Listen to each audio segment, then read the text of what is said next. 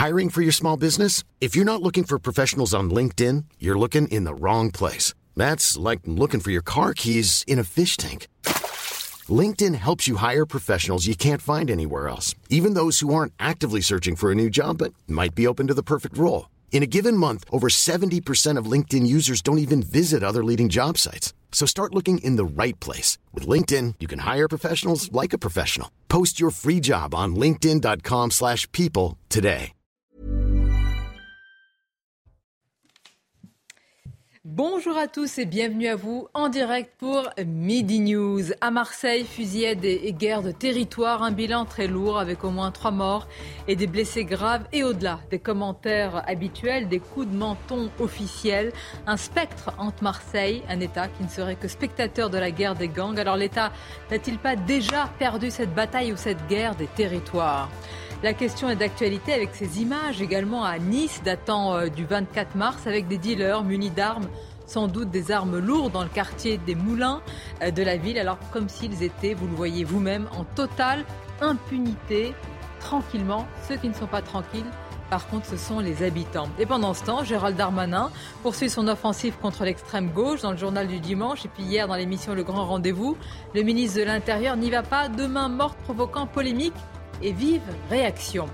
Et puis quand la gauche radicale tente de faire son nid dans les facultés, mais pas n'importe lesquelles, Assas, Dauphine et Lyon 3, pas forcément ou pas franchement connus pour être des bastions de gauche, alors des facultés à la réputation plutôt conservatrice qui basculent, quelle signification On va en parler, mais tout d'abord, place au journal. Bonjour à vous, Mickaël Dorian.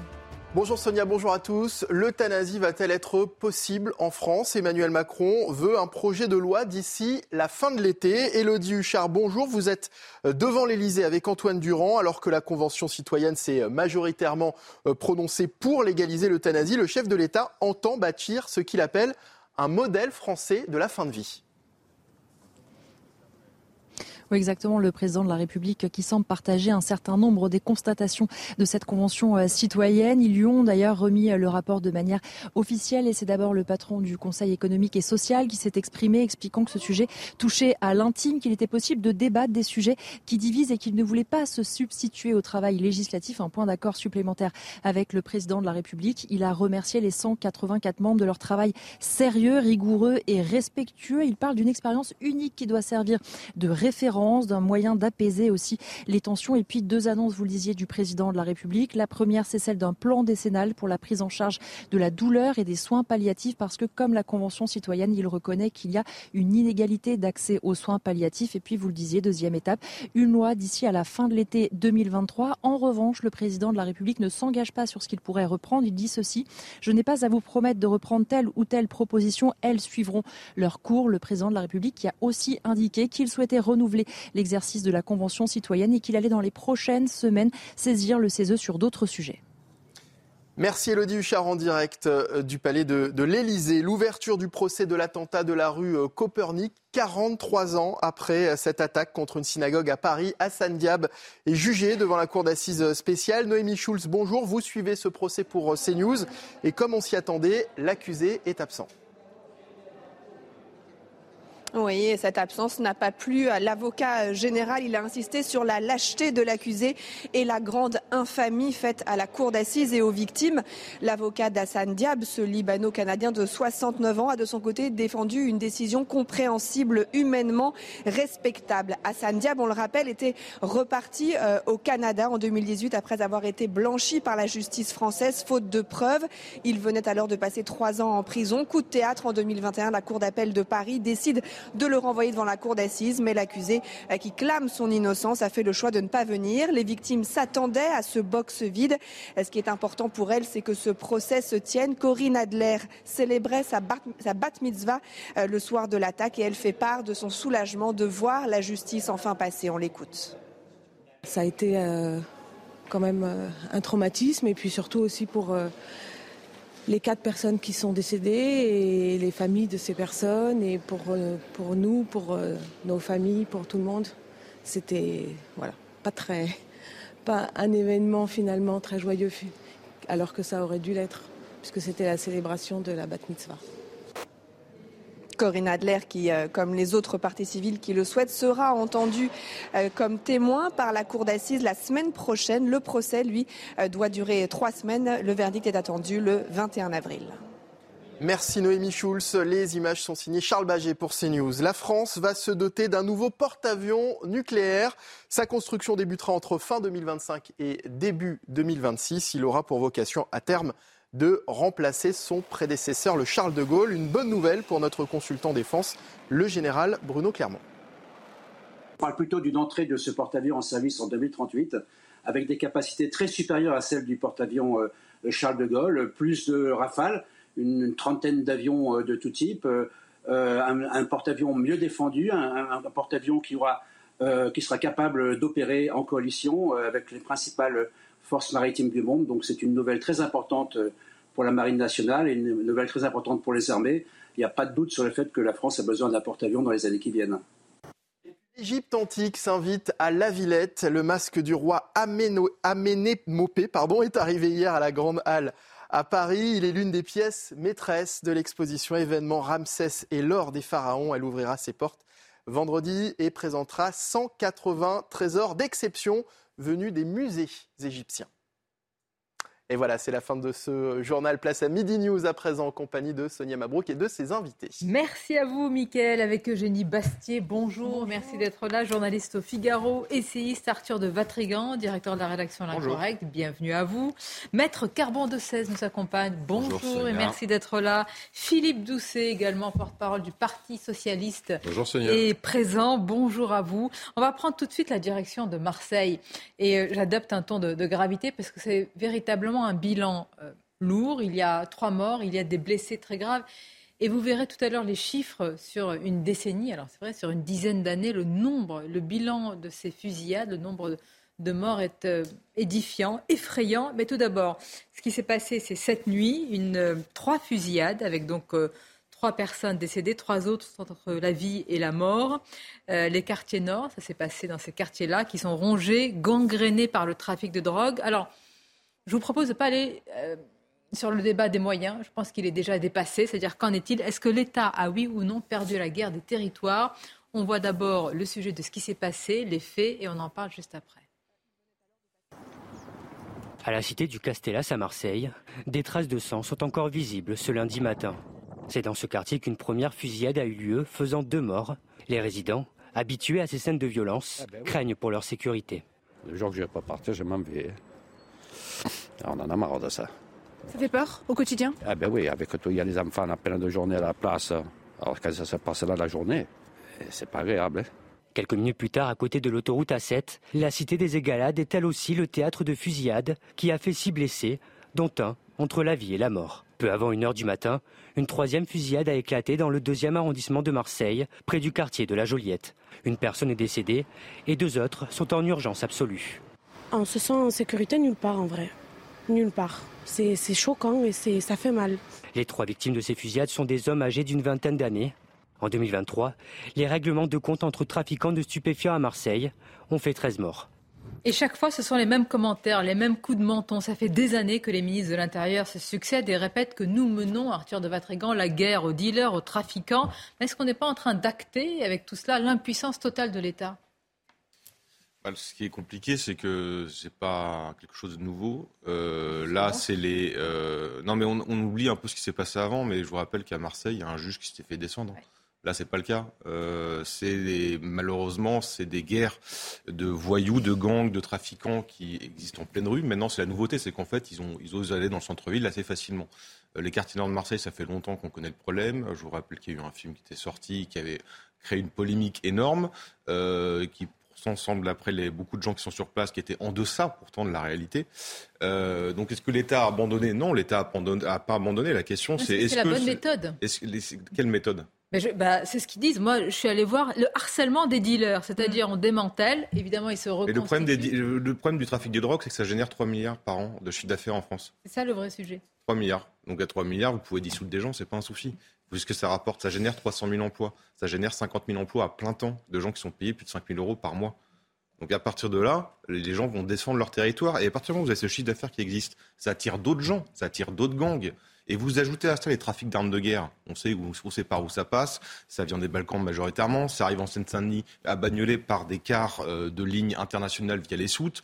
Euh, on, dire, tout ça est connu. Bah alors vous venez d'acter de l'impuissance. C'est pas qu'une impuissance, c'est une question. Vous disiez tout à l'heure, il ne faut pas parler des moyens, mais malheureusement, les moyens est un sujet. Il faut que l'État donne les moyens euh, judiciaires, évidemment. donc suffisamment de magistrats. Il faut qu'on pose la question des juges d'instruction. Il faut qu'on pose la, la, la, question des prisons, évidemment. Et derrière, il y a une volonté politique, parce qu'on sait très bien, et les, beaucoup de policiers nous parlent en off et nous expliquent qu'il y a des, souvent des ordres et des contre-ordres et qu'ils n'ont pas souvent le droit d'aller interpeller, qu'ils ont des limites d'interpellation de périmètre. Donc c'est ça aussi. J'entends, vous avez, vous avez un souci interne et un souci externe. Mais Carbon de 16, à chaque fois, et, on va entendre euh, un, syndicat de policiers qui va être avec nous, je suis sûr, et ils ont raison de nous dire les moyens. Mais face à cela, face à cette économie dont, dont vous parlez, dont les racines sont extrêmement profondes, c'est une question de moyens?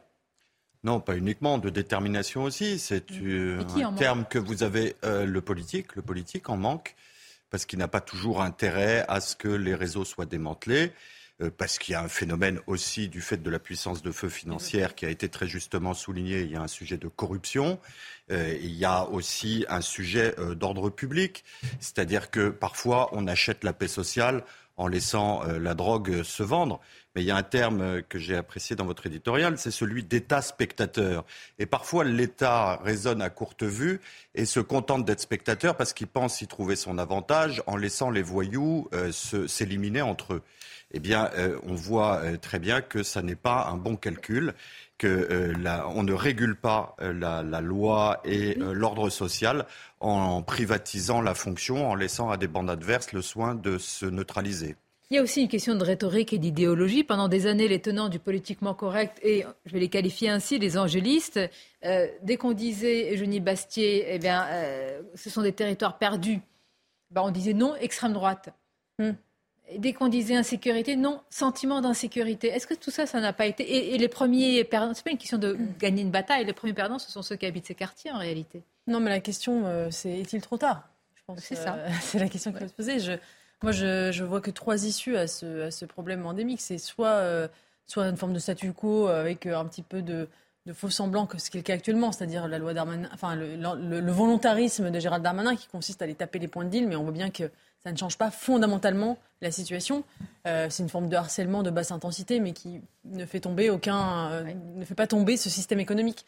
Soit il y a la légalisation, qui, qui, permet effectivement de, de supprimer cette filière-là, au risque d'en voir réapparaître de nouvelles soit il y a une, volonté très très forte d'envoyer peut-être l'armée dans, dans, ces endroits-là pour comme avait dit pour euh, enlever les armes et pour mais, au risque au risque d'une guérilla urbaine au risque de mort. Euh, et je suis pas sûr que ni l'opinion publique ni les l'armée je précise pour une dissuasion hein, c'est ce que vous dites. Pour, pour confisquer les armes par exemple. Oui, euh, mais ça, exige un déploiement de force beaucoup plus supérieur à ce qui est le cas actuellement.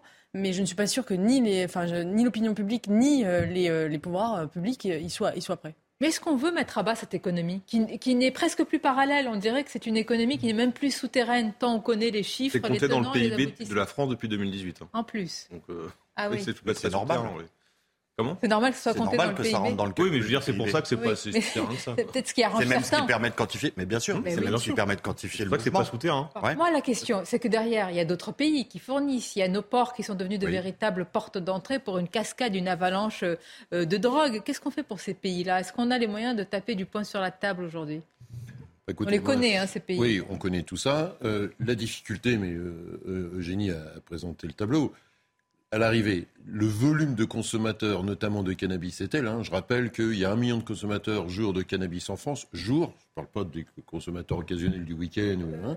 Euh, euh, la France est le pays en Europe. qui fume le plus de cannabis. D'accord, mais enfin là, c'est pas la fumette qui est le problème, hein, dans non, non, mais, là, avec dans ces règlements de compte. il, y a, ah, il y a plusieurs choses, Sonia, dans cette affaire-là. Un, il y a la question, et là c'est une, opinion euh, personnelle, c'est pas celle du, du Parti socialiste, mais à un moment donné, on est dans une logique de prohibition, comme il y a eu la prohibition de l'alcool aux États-Unis euh, après la Première Guerre mondiale. Or, quand vous avez un phénomène social qui est non il n'y a pas aujourd'hui, si quelqu'un, vous croisez quelqu'un dans la rue qui fume du cannabis, vous n'avez pas appelé euh, la police pour qu'il vienne l'arrêter. Donc finalement, il y a un fait social qui est admis avec une volume de prohibition. Et comme on n'est pas capable, parce que là, Gérald Darmanin, que ce soit sur Nice... On légalise, et là, c'est mais, mais moi, enfin, moi, ma position personnelle, c'est qu'à un moment donné, il faut choisir ses combats. Il faut choisir ses combats. Est-ce qu'on va faire euh, la guerre urbaine avec euh, des armes de guerre dans les Balkans, envoyer l'armée, qui n'est pas euh, habilitée à ça, au demeurant. Hein. Donc euh, ça c'est une chose. J'aime beaucoup ma camarade Sami Gali, mais elle n'est pas habilitée à ça. Parce que mener une guérilla, euh, le GIGN, les choses comme ça peuvent faire ce type de choses. L'armée, c'est pas tout à fait sa vocation. Hein. Ça c'est le premier point. le deuxième point, si on continue dans ce que vous appelez la basse intensité, ce que fait Gérald Darmanin, mais le volume que euh, euh, qu'Arthur a évoqué, le volume financier, les enjeux financiers est tel que, bah, évidemment, les gens sont prêts à se battre, d'où ces morts, pour défendre un territoire. Vous ne pouvez pas, après une nuit de violence, après des décennies, etc., nous dire que la seule solution, la seule, c'est la légalisation. ce n'est pas ce que je dis. Je dis que moi, il y a une partie, je pense que sur le cannabis, aujourd'hui, on fait vivre tout le trafic avec le Maroc. Euh, il y a eu, je crois, un documentaire sur Arte sur le volume financier que l'argent entre le Maroc, euh, et la France est brassée avec l'histoire euh, du cannabis, y compris d'ailleurs la corruption au Maroc, à travers ce, cet aspect des choses. Il y a ça. Et après, il y a la question du trafic du cocaïne. Je donne un exemple. Un Decker au Havre, vous dites, hein, ma ville natale, un Decker au Havre, rien pour qu'il ne dise rien. C'est-à-dire qu'il ouvre pas le conteneur. C'est pas, il a vu, pour qu'il ne dise rien, il touche 50 000 euros. Donc vous imaginez que les moyens par rapport à ça. Donc vous avez des logiques, même de corruption passive, qui existent par rapport à ça. Et ceux, et j'ai eu des dockers qui ont été torturés, qui ont été torturés parce que et tués parce que effectivement ils avaient ouvert le Mais vous êtes en train de nous dire que face à, ce qu'on appelle la terreur, hein, parce que oui, c'est une logique de terreur. C'est pas spécifique à la France. Vous avez la même chose en Belgique, vous avez la même chose aux Pays-Bas. Hein. Mais donnez-moi le début d'une première solution. Eh ben, ça fait des années que, le début d'une première solution, c'est déjà ce que n'a pas fait Gérald Darmanin, à savoir que là on parle de Marseille il y a quelques mois il a viré le directeur de la PJ de Marseille, qui avait des résultats dix fois mieux que ses prédécesseurs pour des raisons personnelles et de guerre interne. Euh, ensuite, il veut démanteler la PJ. Or, le problème du trafic de drogue aujourd'hui, notamment parce que Philippe parle du cannabis, mais aujourd'hui, le problème, c'est plus le cannabis. Hein. Quand vous avez l'héros qui est à moins de 40 euros le gramme, tout le monde est touché. Et, le problème, c'est que c'est plus la French Connection qui offre une visibilité. Vous avez un problème de trafic de drogue dur, des plaines de labo jusqu'à Marseille. Donc, c'est-à-dire qui est pluri, euh, qui plurisocial et plurijéographique. Et donc, à partir du moment où vous avez ça, ce que fait Gérald Darmanin en démantelant la PJ, qui justement, le, principe de la PJ était que ça dépassait les départements, ça dépassait les frontières géographiques, donc ça pouvait avoir de, pouvoir euh, pister les trafiquants euh, qui, euh, se déplacent de département en département. Lui, il fait tout l'inverse. Donc déjà, politiquement, il a une responsabilité. Si on pouvait commencer déjà par garder ce qui fonctionne et même améliorer ce qui fonctionne, ça serait pas mal. mais je partage. D'accord on peut certainement au quotidien, plus ou moyen, faire mieux, je ne doute mais pas. Mais c'est pas faire mieux, c'est démanteler un truc qui fonctionne. Mais après, derrière, quand, quand tu vois le niveau d'étage entre le vendeur, le vendeur au pied de la cage escalier... Un politique ne peut pas dire ça, Philippe. Vous ne pouvez pas acter d'une impuissance. Mais je n'acte, mais je n'acte bah, pas ça du tout. Regardez, ce que moi je dis, c'est que je pense qu'il faut faire la part du feu. moi, ma position personnelle, il y a la légalisation du cannabis et on produit comme le font d'autres pays. Ils se mettront sur la coke et sur les rois. Mais après, tu focalises tes moyens sur cocaïne, héroïne. là, je voyais le département de la Meuse. C'est un département où euh, le volume de consommation d'héroïne a explosé dans la Meuse. Bon, attendez, attendez, Philippe, attendez, Philippe, nos moyens sur les drogues tout le monde n'est pas d'accord. Le problème, c'est que même les policiers, quand vous les interrogez entre eux, ils ne sont pas d'accord sur la méthode qui est utilisée. Mmh. Certains disent qu'il faut cette politique de harcèlement des dealers, d'autres disent que c'est de la super, c'est superficiel et qu'il faudrait aller en profondeur. Mais si vous allez en profondeur, vous, j'allais dire, vous touchez aussi à des gros bonnets. Peut-être aussi à des cols blancs. Mais bien sûr. Oui, mais il faut le vouloir aussi derrière. Mais bien sûr que vous touchez à des cols blancs parce qu'il y a d'abord tout un mécanisme de blanchiment hmm. hein, du, du, fruit euh, de l'argent de la drogue. Il y a aussi tout un mécanisme de corruption. Il y a également un mécanisme de financement des campagnes électorales et que donc tout ça euh, suppose de mettre à jour un tas de sujets sur lesquels, en général, on jette un voile pudique. En réalité, l'énorme débat qui se pose aux politiques, c'est en cas de légalisation, qui est effectivement une alternative sérieuse, mais c'est de savoir précisément le manque à gagner des dealers qui opéraient euh, de façon euh, clandestine. Euh, par quoi vont-ils le compenser? Et c'est là que vous avez un immense sujet de sécurité, c'est qu'ils ne vont pas le compenser uniquement par la cession. On devrait s'inquiéter de, du manque à gagner des, dealers? Non, oui. j'entends. Ah oui, nous, on devrait s'inquiéter? Oui, parce qu'il aura une conséquence immédiate sur votre sécurité. C'est-à-dire qu'ils ne vont pas se mettre à travailler légalement.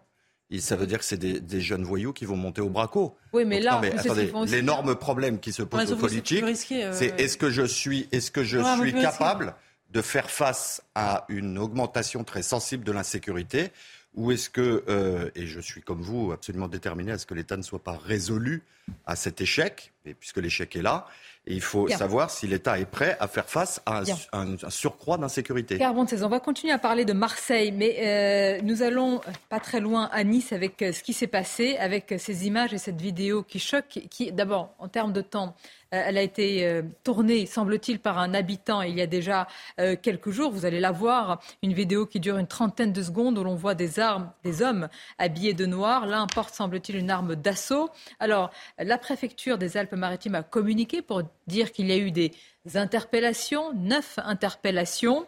Euh, nous sommes en direct avec le préfet des Alpes-Maritimes. Bonjour, Monsieur Bernard Gonzalez. Alors, on va parler de ces interpellations. Vous allez nous, dire ce qu'il en est. Tout d'abord, je veux dire, pour, ceux qui nous regardent, pour le grand public, il est vrai qu'une telle impunité, avec, semble-t-il, soyons prudents, des armes d'assaut en pleine rue dans le quartier des, des Moulins, ça frappe, je veux dire, le commun des mortels, le citoyen, les citoyens que nous sommes, mais j'imagine aussi le préfet que vous êtes. Oui, bonjour. Bien entendu, je ne peux pas être satisfait euh, de ces images. Je tiens néanmoins à préciser que cette euh, vidéo qui a été tournée le vendredi 24 mars dernier a donné lieu immédiatement à l'interpellation d'individus. Nous avons trois de ces personnes qui ont été interpellées euh, par les services de police et les investigations judiciaires sont en cours. Pour ce qui est euh, des armes qui ont été exhibées, on peut penser qu'il s'agit d'un fusil d'assaut euh, de style euh, peut-être Kalachnikov également d'un pistolet automatique. Lorsqu'on les a interpellés, et on les a interpellés rapidement, pourquoi? Parce que le quartier des Moulins est un quartier où la présence policière et les investigations menées par les services de l'État dans le cadre de cette priorité qui est donnée à la lutte contre le trafic stupéfiant nous amènent à avoir des dispositifs sur place et à proximité. Donc ces individus n'étaient plus porteurs d'armes, mais dans l'après-midi même, nous avons euh, pu euh, procéder à des visites dans les parties communes à proximité de l'endroit où cela a été filmé. Et dans un box où il y avait des odeurs suspectes, nous avons pu trouver euh, des stupéfiants et également un pistolet d'alarme automatique. Bien. Donc à ce stade-là, moi, c'est euh, je ne peux pas vous dire euh, ce, que c'était, mais il est clair que pour les habitants, euh, c'est absolument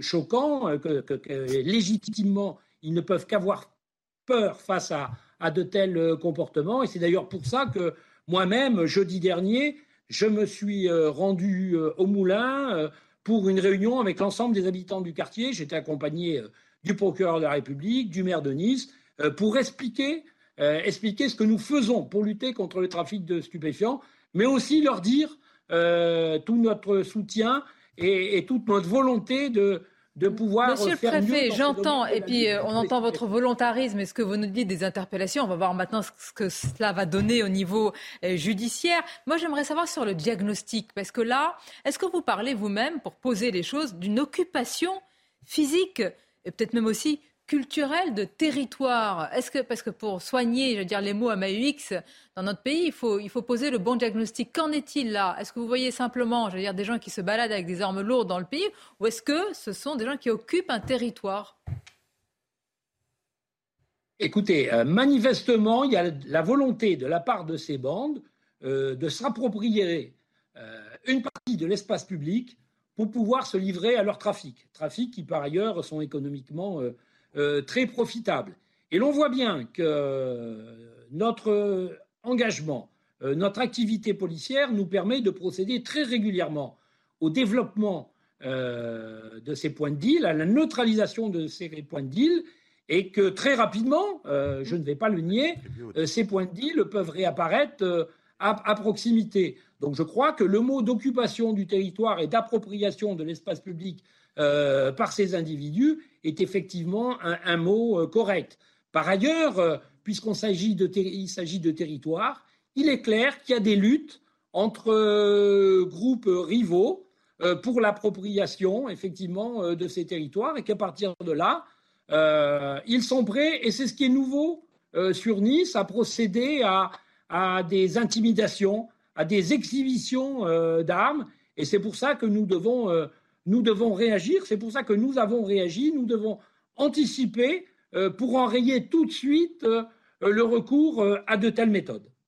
Merci, Monsieur le Préfet Bernard Gonzalez. Merci pour votre intervention en direct sur euh, CNews avec donc ces, interpellations. Et vous l'avez reconnu vous-même, hein, Monsieur le Préfet, évidemment, cette, occupation euh, de, terrain. Euh, on va continuer à en parler. Nous serons également avec un, un policier. C'est pour ça que la question, est-ce que c'est tant les moyens plutôt qu'une bataille j'allais dire, pas seulement sécuritaire, politique, idéologique et culturelle aussi, qui doit être menée avec toujours les mêmes qui subissent. Ce sont les, habitants de ces quartiers, Marseille, Nice. Nous y serons. C'est toujours dans les quartiers populaires.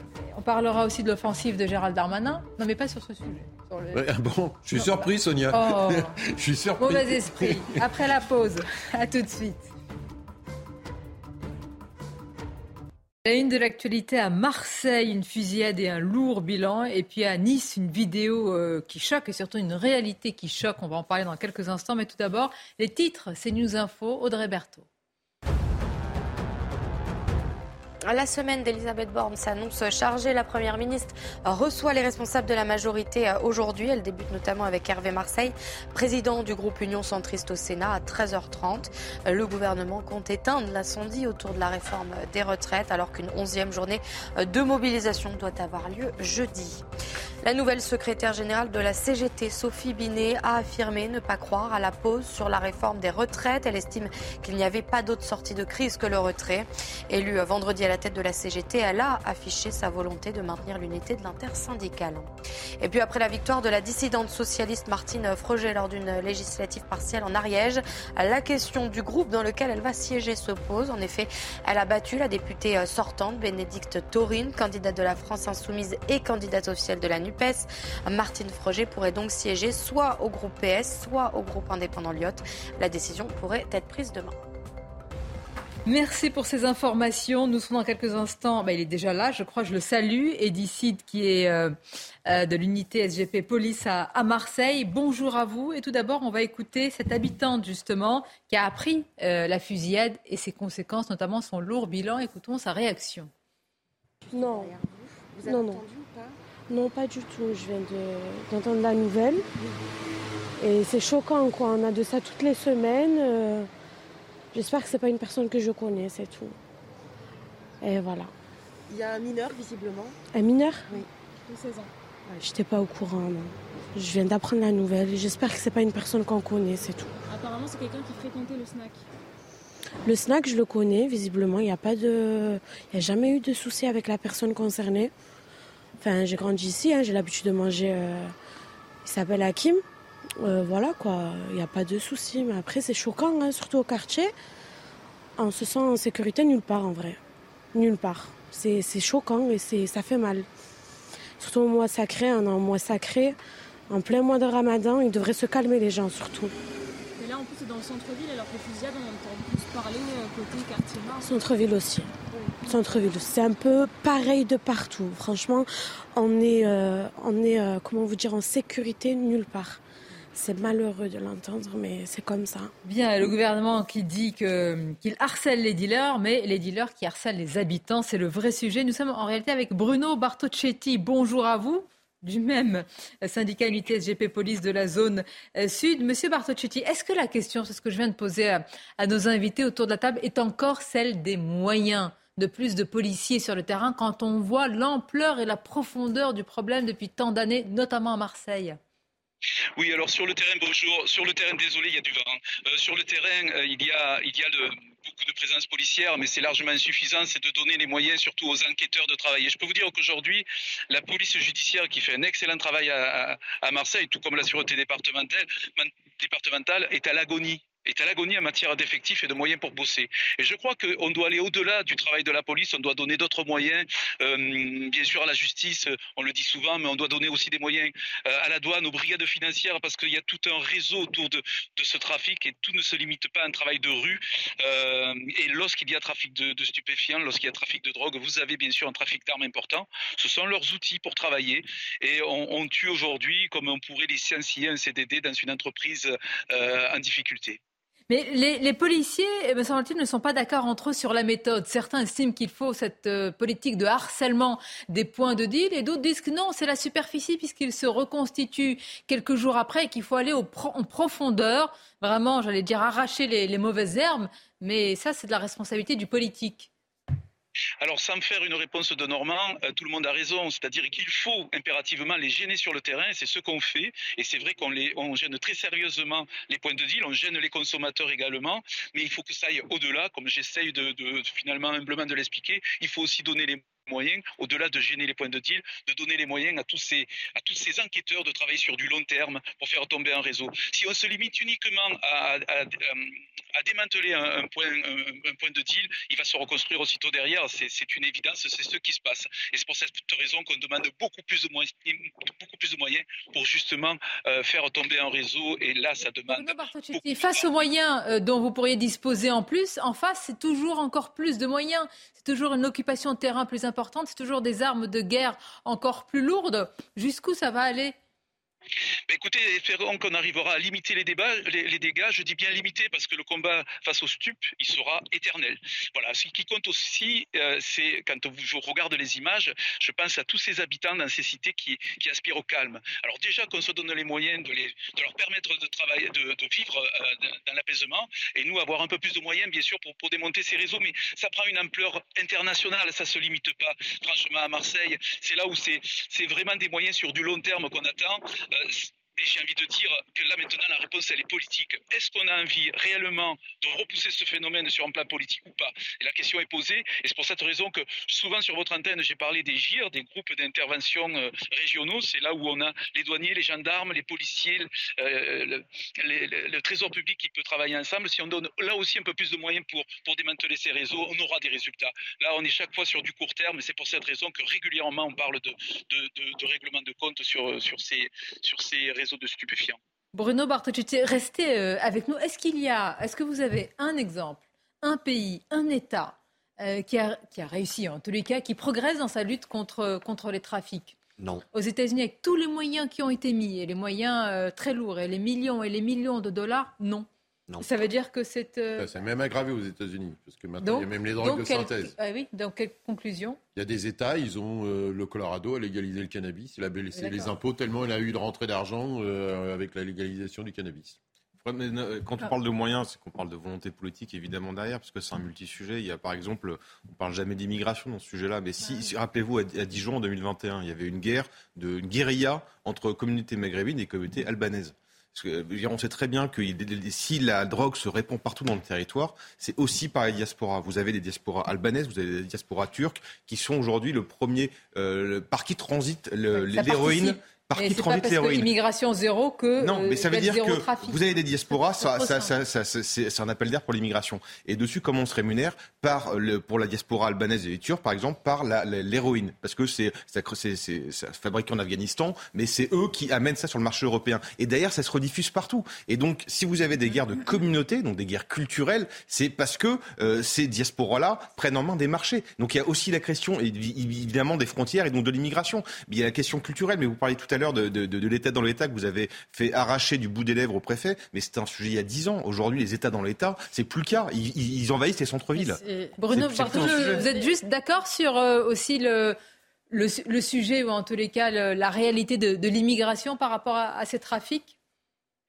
Ah, Écoutez, aujourd'hui, c'est sûr que tout est lié, hein, bien sûr, et évidemment, puisque de toute façon, euh, que ce soit euh, n'importe quel stupéfiant, euh, ça ne sort pas de, enfin, ça ne naît pas forcément en France. Donc forcément, il y a, tous ces réseaux qui, arrivent de, l'étranger. Est-ce qu'aujourd'hui, on arrive, je prends l'exemple du cannabis et du Maroc, est-ce qu'on arrive vraiment à enrayer ce problème-là?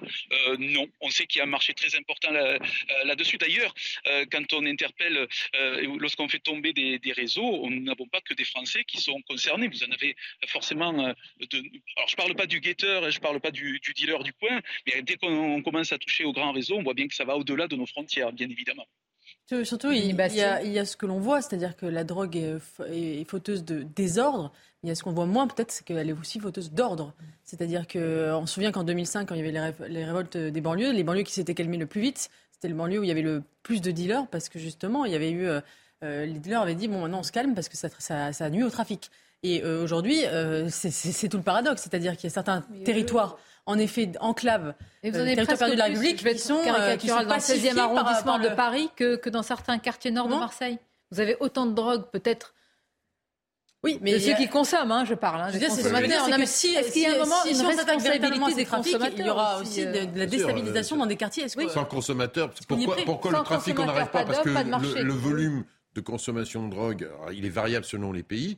Mais euh, par exemple, en France, euh, sur le cannabis, c'est le pays en Europe qui consomme le plus de cannabis. Très loin devant les Allemands, très loin même devant les Espagnols.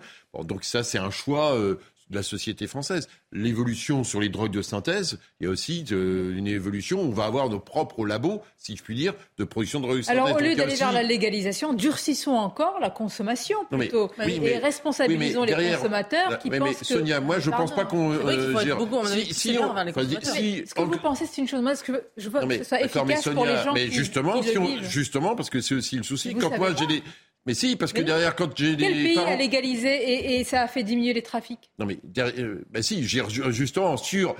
Aux États-Unis, après, il y a eu les, les problèmes des prescriptions des, des, médicaments opiacés par les médecins. Donc, il y a un système particulier aux États-Unis lié aux médicaments opiacés, ce qui fait que l'espérance de vie pour les hommes aux États-Unis a reculé Philippe, lié à ces médicaments-là. Donnez-moi un exemple, soyons clairs, d'un pays qui a légalisé et qui a vu ses trafics chuter.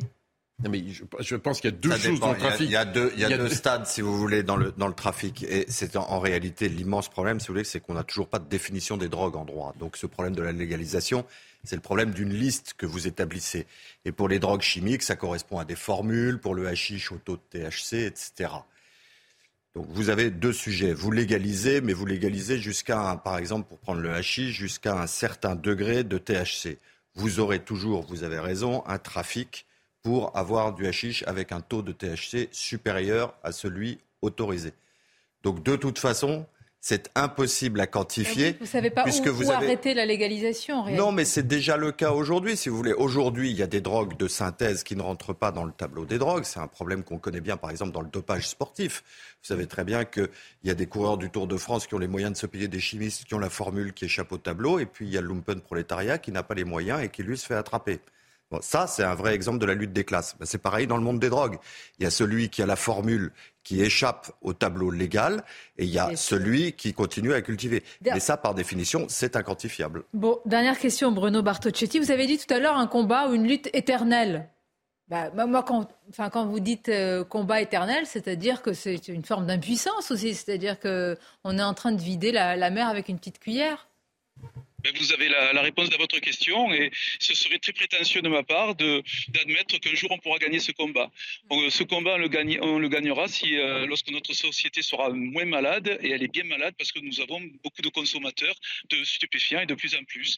Alors euh, notre travail, il est fait. Nous avons des résultats euh, très intéressants. Nos, collègues policiers vraiment travaillent beaucoup et sont très très fatigués, mais ils savent, ils savent que restera dans un combat permanent face face aux stupéfiants, l'idée c'est de diminuer au maximum cette, ces réseaux, surtout de donner un apaisement aux, personnes qui attendent euh, de, vivre justement dans la tranquillité à travers ces, territoires, ces cités. Mais le combat, mais franchement, on le gagnera jamais face aux stupéfiants. On diminuera si on nous donne les moyens de travailler. On diminuera peut-être le nombre de réseaux. Eh bien, merci, merci aussi pour votre lucidité, euh, Bruno Bartocchetti. On aura l'occasion d'y revenir et vous rappeler une évidence. Ça, je pense qu'on pourra tous être d'accord, c'est que les forces de l'ordre sont partout, fatiguées, sur différents fronts. Et euh, le premier flic de France, le ministre de l'Intérieur, est venu les défendre hier. Il l'a fait au cours de notre émission Le Grand Rendez-vous, également dans le journal du dimanche, offensive contre l'extrême gauche, terrorisme intellectuel, a-t-il dit, en rappelant et en pointant ceux qui ne condamnent pas clairement les violences, notamment commises contre les forces de l'ordre à Sainte-Soline. Mais il a aussi, je voudrais vous faire réagir sur cela, rappeler d'où viennent les policiers. Ils sont les fils et les filles du peuple. Écoutons-le. Ce sont des fils et des filles du peuple. C'est eux les enfants des classes populaires et des classes moyennes. Il y a beaucoup de jeunes d'ailleurs chez les policiers et chez les gendarmes qui s'engagent pour protéger la République. Ils ne le font pas pour protéger la politique d'un gouvernement, ils le font pour protéger les biens et les personnes. Est-ce que certains ont oublié cela, tout simplement bah, C'est-à-dire que je rappelle, les policiers font partie des manifestants aussi contre la réforme des retraites et sont souvent... Ça me fait penser à ce que disait, euh, enfin, je ne vais pas comparer euh, euh, Gérard Darmanin à Pasolini, mais Pasolini disait en mai 68, en mai 68, vous savez, quand il y avait les étudiants casseurs à Rome qui cassaient justement et qui attaquaient les policiers, il avait dit les policiers sont les fils de pauvres et vous, vous êtes les fils à papa, les fils de bourgeois. Bon, je, là s'arrête ma comparaison, mais effectivement, il a raison de dire que, de rappeler que généralement, ils sont issus de catégories populaires, parfois même aussi de catégories de, de population issues de l'immigration en grande partie, et qu'ils sont un, un métier euh, euh, difficile, euh, conspué par une partie de l'opinion publique, et il a raison de tenir ce discours. Il le rappelle parce que il estime, et là c'est ce qu'il dit, qu'ils ont été carrément déshumanisés. par rapport à tout ce qui est en train de se passer, qu'on ne voit plus que le policier, qu'on ne voit pas derrière. Non, mais c'est vrai. Et c'est pour ça que de nombreux policiers. Séparer l'homme de l'œuvre, quoi. Viennent... Non, non. C'est pour ça que de nombreux policiers viennent sur, le, sur, les plateaux de télévision pour dire on est, bah, pardonnez-moi, on est des pères de famille. Quand on se réveille le matin, euh, nos femmes, ou à l'inverse, si c'est une femme, ou peu importe, nos compagnons, ont peur qu'on ne rentre pas le soir. Ça, c'est une réalité aussi. Bon, et la famille est menacée aussi. Et, souvent, et, les enfants, souvent, ne donnent pas le, métier du, père ou de la mère, etc. Bon, mais il y a, il y a deux choses que, les, que les, policiers, les, policiers, les policiers soient des filles et des fils du peuple, c'est une réalité. Euh, ça, c'est le premier qui, qui viennent de tous horizons. Il suffit de se rappeler euh, le policier qui a été euh, tué au moment de, Charlie. Les premiers qui ont été tués, ils étaient issus d'immigration et plein d'autres. Hein, on a plein d'exemples. Bon, donc ça, c'est une chose. Après, effectivement, comme vous le disiez, il y a l'œuvre. Donc l'œuvre, c'est finalement des policiers, ils ont une hiérarchie, et on leur donne des doctrines d'emploi de la force. Et euh, le débat qu'il peut y avoir, c'est autour de, euh, la logique Moi, je vous pose d'abord la question. Les policiers, on va y arriver. on a une heure pour en parler. Moi, je vous dis, est-ce que parfois on oublie, on oublie bah, Non, mais pardonnez-moi. Vous, quand vous rentrez chez vous, et je, l'espère de tout cœur, n'avez pas de d'énormes problèmes eu égard à votre métier Est-ce qu'on oublie la dangerosité de leur métier? Est-ce qu'on oublie aussi que ce sont tout simplement on oublie, voilà, des, des, familles pas nous, pas nous, hein, ceux qui ne condamnent pas les violences. On n'oublie rien, mais j'aimerais savoir en quoi les origines sociales sont exonératoire de responsabilité. En quoi vous n'encourriez pas la responsabilité d'avoir entrepris ou obéi à un ordre illégal? En quoi le fait d'être d'origine sociale modeste vous ferait échapper à votre responsabilité? Sans compter que, en réalité, M. Darmanin opère là un jeu de bonne taux un peu absurde, parce que ce qu'on critique, c'est les ordres que reçoivent ces gardiens de la paix. On n'a pas critiqué le gardien de la paix en lui-même. D'ailleurs, les actions que mes confrères ont euh, engagées. Certains le font quand Jean-Luc Mélenchon dit qu'il faut les mettre en hôpital psychiatrique. Euh, en parlant de la Brave, euh, une enquête a été ouverte sur ces propos. Voilà, c'est pas. Ils visent. certains, ils, ont certains déposé, ils ont même déposé une plainte pour injure, ce qui est un choix procédural intéressant, parce que normalement, ils auraient dû choisir la diffamation. mais ça suppose qu'on puisse apporter une contre-preuve. Euh, donc le sujet, non, le sujet, c'est que un peu, un peu, j'allais dire, euh, pris pour cible pour ce qu'ils sont, pas seulement pour les ordres. Car Brand 16, reconnaissons-le. Quand certains crient à la police suicidez-vous, il ne s'agit pas d'ordre. C'est une grossièreté. Non mais ça, attendez, mais moi je ne suis pas précisément, si vous voulez. L'esprit de confusion de Gérald Darmanin euh, le pousse à dire en réalité, quand vous vous en prenez à la police, vous vous en prenez à des filles et fils du peuple donc vous êtes quelque part euh, euh, dans la condescendance bourgeoise à l'égard de gens qui servent vos intérêts. Non. Nous, on n'a jamais attaqué la police, même la police en tant que telle. Nous, il parle pas de vous, il parle de Jean-Luc si, Il parle également des confrères qui ont déposé des plaintes contre les, contre les, contre les, contre les gardes à vue abusives, etc. Or, en l'occurrence mes confrères qui ont pris en charge ce combat, n'attaquent pas des policiers à dominem, ils attaquent des ordres, des instructions Là, franchement, j'étais face à lui. Je pense que vraiment, il a rappelé une évidence et ensuite il dit qu'ils font partie aussi des manifestants contre la réforme des retraites. Il veut juste rappeler qu'ils sont aussi contre certaines réformes, qu'ils sont parmi le peuple quand euh, ils manifestent. Très bien. En quoi je, maintiens, je maintiens ma question. Et en alors, quoi ça remet en cause quoi que ce soit c'est pas que ça remet en cause, mais en fait, ça va dans. Qui, c'est l'extrême gauche qui, lors des manifestations, vise euh, la police, les antifas avec leur méthode black bloc, vise la police. Et le, le, le, l'histoire et la narration qu'il raconte, c'est nous, nous sommes du peuple et on va lutter contre le grand capital et la bourgeoisie. Et si Eugénie parlait de Pasolini en 68, parce que c'est exactement ce qui se passe aujourd'hui, c'est qu'au nom au nom de la lutte contre la bourgeoisie, ils vont taper des fils du peuple, eux qui sont eux-mêmes fils de la bourgeoisie. C'est juste une arnaque. Gérald Darmanin, pour le coup, qui a euh, un, des casseroles, c'est même plus des casseroles, c'est une batterie de cuisine et un bilan affreux qu'il faut dénoncer. là, pour le coup, c'est bien la première fois au moment où on parle que de violence policière qu'il, au moins, un ministre de l'Intérieur défend ses équipes. La dernière fois, c'était Castaner qui était le Avril Dalton de la Macronie, qui est, le président de la République, qui parlait de violence policière quand la gauche mais c'est là les médias vous vous Il ne les défend pas, il, leur impute la responsabilité de ce qui se passe en s'exonérant lui-même. C'est-à-dire qu'on braque les projecteurs sur la troupe pour mieux épargner les états-majors. Non, non, c'est pas Bien sûr que si. Non, non, je, pense il, relégitime euh, l'usage de la force pour la police. Par contre, tout. je pense qu'on on, ne peut pas euh, délégitimer toute critique de la stratégie du maintien de l'ordre au nom effectivement euh, d'une une sanctuarisation du métier de policier. Ça, je suis mmh. d'accord avec vous. Mais on est crédible quand on, euh, sur cette critique de la stratégie du maintien de l'ordre qui, qui, pose des questions, et pas seulement depuis euh, les Gilets jaunes, mais bien avant, hein, depuis la manif pour tous. Il y avait déjà des premières plaintes euh, sur les, gardes de vue abusives, etc. mais mais on, on, est crédible quand on critique ça que si on condamne en même temps les casseurs et l'ultra-gauche, ce que ne fait pas Jean-Luc Mélenchon, alors qu'il l'avait fait auparavant. En 2014, en 2016, en 2018 et en 2021, Jean-Luc Mélenchon a condamné les casseurs qui agissaient en marge des manifestations, notamment du 1er mai. Il ne le fait plus. Pourquoi? Moi, le débat qu'on va mener il a choisi une stratégie, la stratégie de l'hyperconflictualisation, il en est responsable. Le débat, le débat, on va le mener sur la doctrine du maintien d'ordre. La question, c'est au préalable, il faut d'abord condamner quand il y a des violences contre les forces de l'ordre, qui sont aussi des fils et des filles du peuple, de la nation, etc. Mais c'est ça. Oui. Ce qu'il a... Non, non. Oui, mais, est-ce que c'est oui on, ne dit pas le contraire. C'est pas vous qui êtes visé ici, pardonnez-moi. Ok, mais après on va parler du jeu politique. On se sent pas visé, mais il peut. Mais qui dit le contraire Il peut jouer à Roland Garros. Il peut jouer à Roland Garros avec Jean-Luc Mélenchon. Je suis pas sûr que Jean-Luc Mélenchon a dit qu'il fallait aller castagner les bah, forces de l'ordre. Ah, quand vous condamnez pas. Euh, Marine Tondelier l'a dit, évidemment. Sandrine Rousseau l'a dit. Toute l'extrême gauche l'a dit. Marine Tondelier, non, je suis pas avocat de Marine ah. Tondelier. Elle a dit que eux, ils étaient dans la non-violence par rapport à ça. Quand on leur pose la question sur le Black Bloc, ils répondent oui, mais en fait, s'il n'y avait pas les policiers, ils n'auraient pas attaqué. Mais, euh, Pardon. Derrière elle, elle était à Sainte-Soline. Justement, ils ont été dans une stratégie non violente. Au moins, reconnaissez-lui ça. Enfin, je suis pas l'avocat de, de Marine Tondelier, mais euh, là-dessus, elle est sur une ligne assez claire par rapport à ça. Pas clair du tout. je, peux, je, peux, intervenir. Je l'ai eu euh, en interview et c'était au sujet de violence contre les élus de manière mmh. générale. Et mmh. j'ai posé dix fois la question sans avoir la réponse sur les forces de police, sur les élus. Non, non, bah, écoutez, on, condamne toutes les violences. Quand même. Mais admettons votre sur hypothèse. les élus, sur les forces de l'ordre. Qu'il y ait un silence coupable de la part d'une certaine hein. extrême gauche. Est dans un débat politique, oui. Ah non, mais attendez, vous dites, ils ne condamnent pas, donc, donc ils sont d'accord. Vous avez entendu une déjà un parole de condamnation? Très bien. Je, mais je vous suis, Sonia. Je suis en train d'illustrer votre question.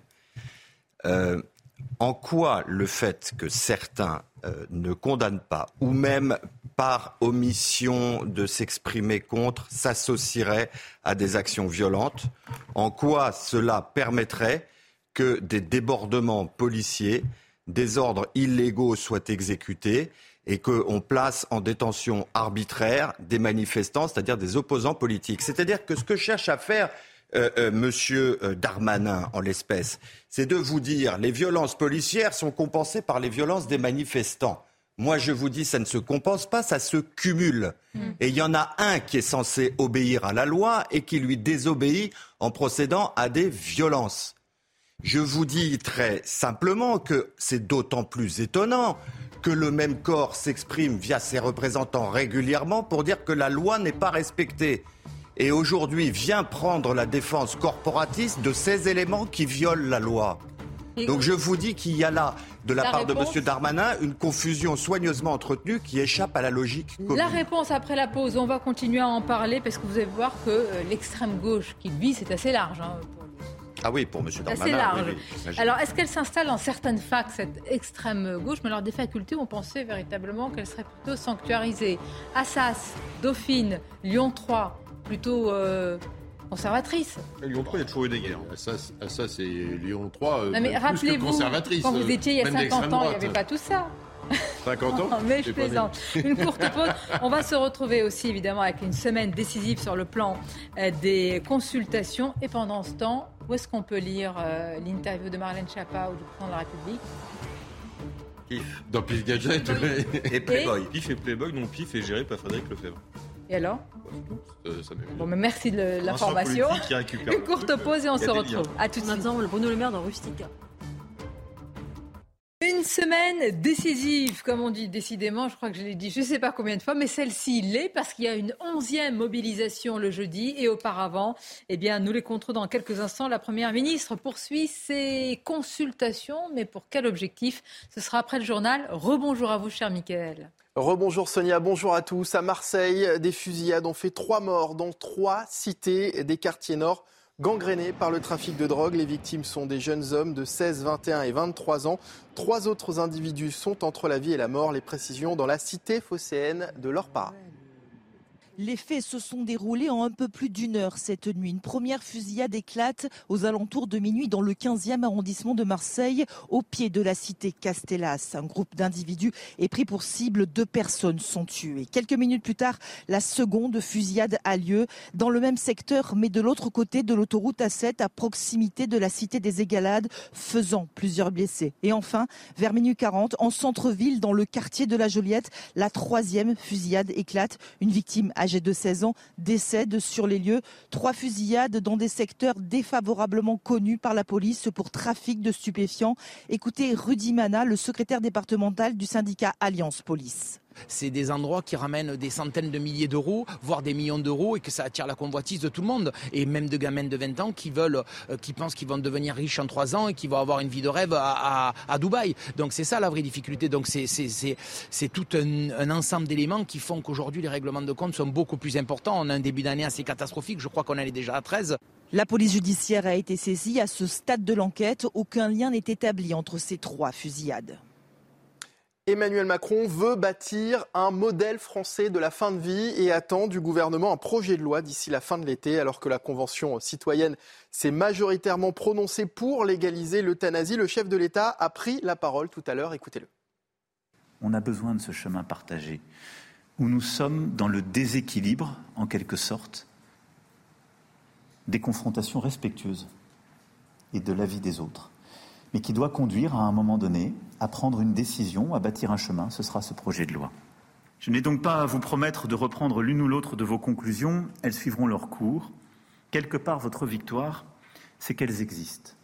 Emmanuel Macron qui reçoit actuellement à déjeuner la présidente de la Commission européenne, Ursula von der Leyen, qui est arrivée, vous la voyez sur ces images, au Palais de l'Élysée, accueillie par le président de la République. Un pompier a été renversé par un automobiliste qui a pris la fuite. Les faits se sont déroulés à Bordeaux ce week-end. Le soldat du feu était en pleine intervention lorsqu'il a demandé à un automobiliste de ralentir pour sécuriser la zone, mais le chauffeur chauffard a refusé le sapeur-pompier a été blessé à la cheville. Un incident qui ne surprend pas vraiment le lieutenant-colonel David Anotel de la Fédération des sapeurs-pompiers de France. C'est un climat global qui est qui est pas profitable, euh, qui est quand même un peu à la à la désobéissance, au comportement euh, délictueux. Voilà, il y a un climat général à l'heure actuelle en France qui, euh, qui n'incite pas forcément au respect euh, des règles. Mais euh, là, encore une fois, on n'est on n'est pas, même si on ne peut pas le cautionner non plus, hein, mais on n'est pas face aux forces de l'ordre, on est face aux sapeurs-pompiers. Donc c'est tout simplement inadmissible et impensable. Et puis la Grèce réclame de l'aide à l'Union européenne pour faire face à l'immigration. Le Premier ministre grec demande un soutien financier euh, pour l'extension de, sa clôture anti-migrants. Athènes souhaite prolonger de 35 km sa barrière métallique de 5 mètres de haut qui longe sa frontière avec la Turquie. Écoutez le chef du gouvernement grec. Ce que vous voyez ici a été financé exclusivement par le budget grec, par les contribuables grecs. Mais je pense qu'il est temps que l'Union européenne envisage sérieusement de fournir des fonds européens pour ce type de projet. Car après tout, nous contribuons à la sécurité européenne et nous contribuons également à une politique d'asile européenne plus intégrée et plus efficace. Bon après-midi sur CNews en compagnie de Sonia Mabrouk et de ses invités. Effectivement, pour vous parler dans quelques instants de ce qui s'est passé à, Marseille et la question, puisqu'on a beaucoup parlé du ministre de l'Intérieur, c'est sur ces sujets, que dit-il? Parce qu'il a présenté son bilan d'ailleurs avec le ministre de la Justice il y a quelques semaines et tout allait dans le bon sens pour lui. On l'écoutera de nouveau. Mais tout d'abord, vous savez, c'est une semaine de consultation décisive, une semaine euh, qui s'annonce décisive pour l'exécutif sur la réforme des retraites. Écoutons la Première ministre, elle vient tout juste de s'exprimer. Alors nous avons des points de désaccord, mais ce que je note, et j'ai eu beaucoup d'échanges ce week-end, c'est que les forces politiques, la plupart des forces politiques dans notre pays, partagent mon souhait d'apaiser le pays et d'apporter des réponses très concrètes aux Français sur la santé, sur l'éducation, sur la transition écologique. Donc j'ai pas de doute qu'on pourra bâtir ensemble un, agenda pour apporter des réponses aux Français.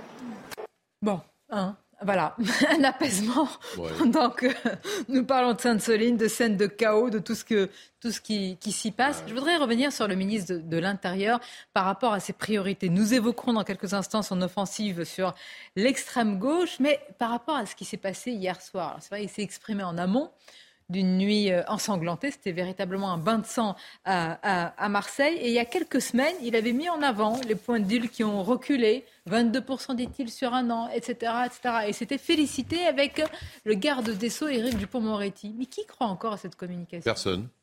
Personne. Ah bah, mais hein, ceci dit, mais, oui, lui-même, mais il, est, euh, il se dit, euh, bon, le, jour d'après aura poussé ce que j'aurais dit le jour d'avant, et et il gère, euh, le, quotidien en termes de communication. Les habitants qui vivent cela, ils, ne réagissent pas comme ça. ils voient bien que les trafics sont toujours là, que bien sûr, tout le monde, leur enfant dans le, tout le monde le voit. Personne, euh, personne n'est aveugle, mais on est dans un espèce de théâtre d'ombre où lui-même il est dans une stratégie politique clairement, euh, clairement affichée. Euh, comment je prends la suite euh, d'Elisabeth Borne? Comment j'essaye de rassembler la droite? Donc du coup, je joue au tennis avec Jean-Luc Mélenchon à Roland Garros. Toi, tu es Vous pensez que pour cacher aussi le bilan? Donc et, on est là-dessus pour prendre la dimension sécuritaire. il, est bien le fils de Nicolas Sarkozy de ce Mais il, il, parle. Vous regardez, Gérald Darmanin, il fait, on dirait, un Sarkozy bas de gamme. Il squatte l'actualité depuis que Macron a été réélu. Notamment, il a, rappelez-vous, tout l'été, il était là tout mmh. l'été, les interviews, des télés. Il n'arrête pas. Il faut qu'il parle, il faut qu'il parle, parce que son bilan, en effet, est catastrophique. Il n'a pas vu les Anglais débarquer en Seine-Saint-Denis. Il y a Equissem qui s'est baladé euh, toute l'année en se moquant de lui, et c'était pas grave. Euh, toutes les, voyants de la délinquance sont dans le rouge. Euh, il y a évidemment des, des, guérillas urbaines et des guérillas de campagne depuis un mois et ça n'arrête pas. Mais qu'a fait Emmanuel Valls Qu'elle fait euh, euh, je vais citer toute la liste. exactement comme lui. Bah, D'accord, sauf que lui, il parle, il parle, il parle. Vous nous dites qu'un ministre de l'Intérieur en France, ça sert à rien. Non, lui, il ne sert à rien. Pas un ministre. Alors, cite-moi-en un qui a servi à quelque chose. Euh, je pense que Sarkozy a fait un peu plus du temps où il était ministre de l'Intérieur. Et je pense sur notamment 2005, et là c'est là je pense l'avis différemment de Génie, c'est que les émeutes de 2005, d'après ce qu'on m'a raconté, c'était pas des, c'était, pas calmé à cause des points de drogue, c'est que c'était déclenché parce qu'il avait tapé des points de drogue. C'était l'inverse. Et que après il avait reculé et c'était pour ça que c'était calmé. Mais en tout cas, je pense qu'il avait fait un peu plus, un peu. Hein, c'est pas non plus, euh, voilà. Je pense que Gérald Darmanin, lui, il ment ouvertement. Il a déclenché une guerre de 100 ans avec les Anglais. On s'est fait humilier, il continue à nous humilier. Euh, bon, en même temps, Emmanuel Macron le fait aussi avec Charles III. Donc c'est c'est pas une volonté française. Euh, et, et, puis son bilan est cata, mais vraiment catastrophique, alors que la délinquance, euh, la, la sécurité euh, ne cesse que d'augmenter. Les chiffres sont manipulés ou pas? Parce que c'est pas possible. Quels chiffres bah, Les chiffres là, c'est-à-dire que sur une année, les points de deal ont diminué de 22%. Oui, mais il n'a pas calculé le point de deal qui sont reconstitués. Bah on peut faire ça, on peut faire une ah, balance. Il faut regarder deux choses, si vous voulez, mais on en revient à votre question initiale. en réalité, un point de deal, vous pouvez le taper s'il euh, repousse à quelques mètres, euh, c'est une opération nulle, mais vous pouvez vous vanter d'en avoir euh, supprimé un. La vraie question, c'est est-ce que c'est intéressant de supprimer les points de deal si on ne supprime pas l'échelon supérieur qui décide de l'endroit où se placent les points de deal? Pourquoi cet échelon supérieur n'est pas, pas supprimé? Pourquoi? Pourquoi n'est-il pas supprimé? C'est-à-dire qu'il y a une forme de complicité qui peut Non, les consommateurs de la complicité, mais précisément, puisque la politique du chiffre, et c'est là que je, je diverge de M. D'intrigant, c'est-à-dire que euh, vous avez instauré une politique du chiffre qui va conditionner votre carrière au sein du ministère de l'Intérieur. Donc à partir du moment où vous êtes tenu par la politique du chiffre, vous faites du chiffre et pas de l'efficacité à long terme. C'est la politique de la courte vue. Et juste une petite précision sur ce, que, sur ce que vous disiez tout à l'heure. Le 27 octobre 2005, les émeutes ne commencent pas pour protéger des points de deal ou parce que des points de deal sont tapés. Les émeutes commencent parce qu'il y a deux mômes qui sont euh, pourchassés et qui s'électrocutent mhm. et qu'on est en train d'enterrer l'enquête administrative pour chercher la responsabilité de la patrouille on m'a dit qu'il y avait à les deux qui étaient percutés. Non, mais entre, entre le, on m'a dit, entre le, on m'a dit des la policiers de l'époque m'ont dit. Départ, je vous assure qu'il y a une marge. C'est pas, on m'a dit, c'est des sources que je peux pas révéler, évidemment. Je vous assure, je voudrais, c'est pas. Mais sur la politique du chiffre, Sonia, Vous avez quand même, et entre ce qu'on a vu à Nice et ce qu'on voit à Marseille, c'est-à-dire ce sont des armes lourdes. Le préfet a parlé de Kalachnikov. Je veux dire, ils étaient en train de marcher, de se balader tranquillement dans la rue, comme s'ils étaient dans leur jardin, dans le quartier, si vous connaissez vous, vous rappelez, la ville de Nice. À Grenoble, euh, il y avait en plein après-midi, centre-ville, sur un scooter avec gilet pare-balles et Kalachnikov, quelqu'un qui s'est fait descendre par un policier parce qu'il visait un policier. Vous vous rappelez C'est en, plein, en la pleine après-midi, il devait être 15 ou 16 heures. D'ailleurs, il y a une plainte de la famille contre le policier pour euh, tentative ou assassinat, je ne sais plus quelle était la, qui était retenue. Bon, c'est pas nouveau. Malheureusement, c'est pas nouveau. La nouveauté, euh, les, les, les, plus vous avez trafic, euh, de trafic de drogue et plus ce chiffre d'affaires est en augmentation, plus vous avez besoin d'armes pour le générer et le défendre. Ça s'appelle des armes de guerre. Et il y a du trafic d'armes de guerre qui vient par les Balkans. La nouveauté, c'est que ça sort des quartiers et que ça vient en centre-ville. C'est ça la nouveauté. Donc quand on parle des quartiers, euh, des États dans les États, des quartiers sécessionnistes, on a 10 ans de retard. C'est fini ça. C'est acté et pour, pour y aller. Il n'y a plus aucun quartier ni aucun évidemment qu'il y en a. Mais, euh, il, y a, il, y a des, il y a des quartiers qui ne sont pas des États dans les États, mais les, États dans les États, c'est fait. Maintenant, ils veulent conquérir d'autres territoires. Et ils vont dans les centres-villes. Et vous voyez notamment à Nantes, ville de gauche comme par hasard, où je rappelle une émission de Jean-Marc Morandini qui filmait en direct des dealers sans problème à la jeu des caméras. ville, de droite, ville de droite, avec euh, la ville en France qui a le plus de caméras de Estrosi est droite, c'est nouveau. Euh, bah, en tout cas, il se revendique en tant que tel. Il se revendique de tout rien. Ça capte les filles, mais je vais me renseigner. Donc en attendant, avec des caméras non, mais c'est pas une bataille politicienne, c'est que vous avez une idéologie derrière. Vous avez une idéologie. Je réponds juste à Arthur qui dit. Non, mais vous avez une idéologie. Non, mais. Mais si, à Nantes, c'est une ville ouverte. Je crois pas qu'il ait la même logique politique, à ma connaissance, euh, que euh, la maire de la maire de Nantes. Il y a des caméras de vidéosurveillance. Il y a une. Il n'y a pas de caméra la plus importante de France, sauf erreur de ma part, pour pour 100 habitants. Il n'empêche qu'à la fin, malgré tous ces dispositifs-là, à la fin, il se retrouve. Vous en avez des gens avec des armes de guerre à Nice. Vous en avez partout. La question après, c'est le nombre, c'est pas un le volume. De gauche ou droite, si, parce, que malheureusement, malheureusement, des villes de gauche. Elle a envie aussi d'avoir la sécurité non, parce, Ben non, elle n'a pas envie. La preuve. Parce qu'elle a portée de base. Nantes était la ville la plus la plus agréable. Elle était dans tous les classements. Depuis qu'elle est là, c'est devenu une guérilla et c'est devenu. Parce que la logique du trafic de drogue. Non, parce que vous avez une logique idéologique. Et Christian Estrosi, il n'est pas sur. Euh, même si je pars de ton point de vue, il a la logique et logique de Christian Estrosi partons du principe qu'elle est, elle est, différente de celle de la maire de Nantes. À l'arrivée, le résultat, c'est que la, la, la, pas, La difficulté, c'est qu'aujourd'hui, derrière quel que soit la sécurité à Nantes n'est pas la même. Je rappelle que là-dessus. Mais Philippe, ils n'ont pas la main sur la, pas la même politique sécuritaire, Philippe. Entre la gauche et la droite, c'est pas la même politique. Mais ce n'est pas vrai. Sur les élus, ah c'est faux, Sonia. C'est faux. C'est faux. Vous n'avez pas la même Moi, j'ai été maire, j'ai développé la police municipale, j'ai armé la police municipale, on a développé. Mais il y a plein de. Non, mais il y a quand même. Voilà, on a Et plein d'élus font ça. Sur les vidéos. Font ça. Le maire de Montpellier. Mais sur les vidéos. C'est faux ce que vous dites. Sur les vidéos, ils n'ont pas le même avis. Arrêtez. Le budget. Le maire de Lyon ne veut pas mettre de vidéos, par exemple. Voilà. Philippe, Hidalgo, c'est résolu à l'histoire de la vidéosurveillance, c'est la police municipale. Voilà, c'est ça la réalité. Non mais réagissez. Non, non, le, je, oui, oui, je, J'attendais que vous me donniez la parole. J'attendais le passage de maison, vous savez. Comme dirait Darmanin, on est conditionné par ses origines. Alors, euh, le, en réalité, euh, vous n'avez pas la même politique municipale puisque euh, ce ne sont pas les mêmes budgets, par exemple, comme vous le disiez, en matière de vidéosurveillance, puisque le terme de vidéoprotection est une escroquerie sémantique.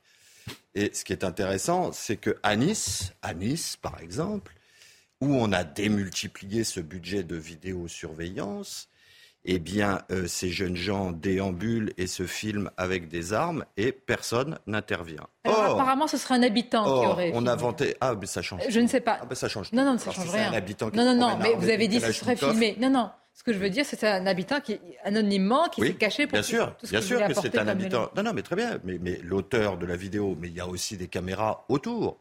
Et on a vendu à ces habitants que, en réalité, on installait ces caméras pour empêcher ce genre de scène. Eh bien, ça n'empêche rien. Alors d'ailleurs là on parle de, Nice. Hein. Est-ce qu'il y avait vraiment une caméra on, va voir les images justement puisqu'on en parle euh, à Nice, mais non on voit bien que c'est filmé par un téléphone portable, pas par une caméra. Oui, probablement euh, quelqu'un qui est derrière. Il y a une euh, caméra ici. Non. Ou alors le gars est vraiment stupide. Mais même alors, quand il y a des caméras, il y a des lance-pierres, on balance des bombes de peinture dessus, on met, on a rehaussé les caméras sur des. On peut rien faire. Sur des, sur, non, c'est pas ça. Discours, il est non, c'est pas, pas, ce que je dis, c'est que derrière les solutions. Non, non, non, non, non, moi je suis un volontariste absolu, Génie, c'est pas le ah cas. Je donne simplement la réalité des choses. Que non, c'est pas ce que je dis. Après, j'ai fait les propositions tout à l'heure et je continuerai à les faire. Le sujet, oui, mais derrière après, on peut se dire, on peut sur chaque plateau, on peut se redire. La réalité, c'est que on, fait le, profil intérieur, parce qu'il y a une vidéo. Il n'y aurait pas une vidéo le jour d'après, les gens sont toujours là. Philippe, les habitants là, ils vous écoutent, ceux qui sont là derrière leur télévision et qui, qui habitent là euh, dans ce quartier des Moulins. Vous croyez que quand vous leur dites légalisation, ils vont, ils, ils, vont croire que dès, dès, demain, il va plus avoir les mêmes personnes qui se baladent tranquillement dans leur quartier avec des armes lourdes Personne ne le croit. Mais peut-être, peut-être, mais n'empêche qu'à l'arrivée, moi je pense que c'est la solution. Et euh, autrement, qu'est-ce que moi je me suis retrouvé en position, en position d'élu où quand il y avait du trafic comme ça, on m'a demandé d'enlever des terrains de jeu pour enfants parce que le cannabis s'était planqué dans le toboggan. Est-ce qu'on peut rappeler ça, la réalité aussi, est à un moment le premier droit finalement des citoyens? À la sécurité. Surtout pour les plus faibles. Je peux parler aux autres Vous me donnez le droit de parler aux autres invités du plateau bah, Comme je suis pas dans la même classe sociale que mon voisin, je ne sais pas si je vais être aussi obéissant. Est-ce qu'on a oublié ce droit, Arthur de Vatrigan Non, on l'a pas oublié, mais malheureusement, euh, encore une fois, c'est toute une question de volonté politique. On ne pourra jamais, évidemment, avoir une sécurité zéro. Euh, sauf à vouloir un État euh, ultra policier, ultra surveillé, ce que je ne souhaite pas on pourra jamais, euh, évidemment, enlever tout risque. Et voilà. Mais le problème là, c'est que ça ne fait qu'augmenter. Ça ne fait qu'augmenter et ça arrive sur des territoires qui, où ce n'était pas présent auparavant. Le problème, il est là. La nouveauté, elle est là. C'est que les, trafiquants n'hésitent pas à s'afficher, n'hésitent pas à faire leur marché euh, je me rappelle quand on avait fait un reportage à Reims, sur un mur, il y avait écrit l'horaire du point de deal, les prix du point de deal, les prix dégressifs en fonction de ce que vous achetiez. Et si vous voulez quelque chose de plus, on vous donnait le numéro télégramme avec le point de rendez-vous. Et c'est affiché aux yeux de tout le monde. Bon, la nouveauté, elle est là. C'est que ce n'est plus caché. Ce n'est plus caché. Et ensuite, euh, la manière de se défendre ou la manière de conquérir un territoire, parce que le problème, c'est pas que les trafiquants qui vont taper la police ou empêcher la police de, quand ils vont les gêner, c'est que d'autres trafiquants veulent récupérer aussi leur territoire. Et c'est généralement quand vous avez des Kalachnikov, euh, vous avez des personnes avec des Kalachnikov et que vous avez des, des, euh, des règlements de compte, c'est généralement pour ça. C'est des bandes qui veulent se disputer leur, leur marché. le problème, c'est qu'à partir du moment où vous avez encore une fois 3 milliards de chiffre d'affaires, oh. Philippe peut légaliser le cannabis. Le problème n'est pas la drogue, le problème n'est pas le produit, le problème c'est le chiffre d'affaires. Ils trouveront autre chose pour compenser. 3 milliards, c'est énorme.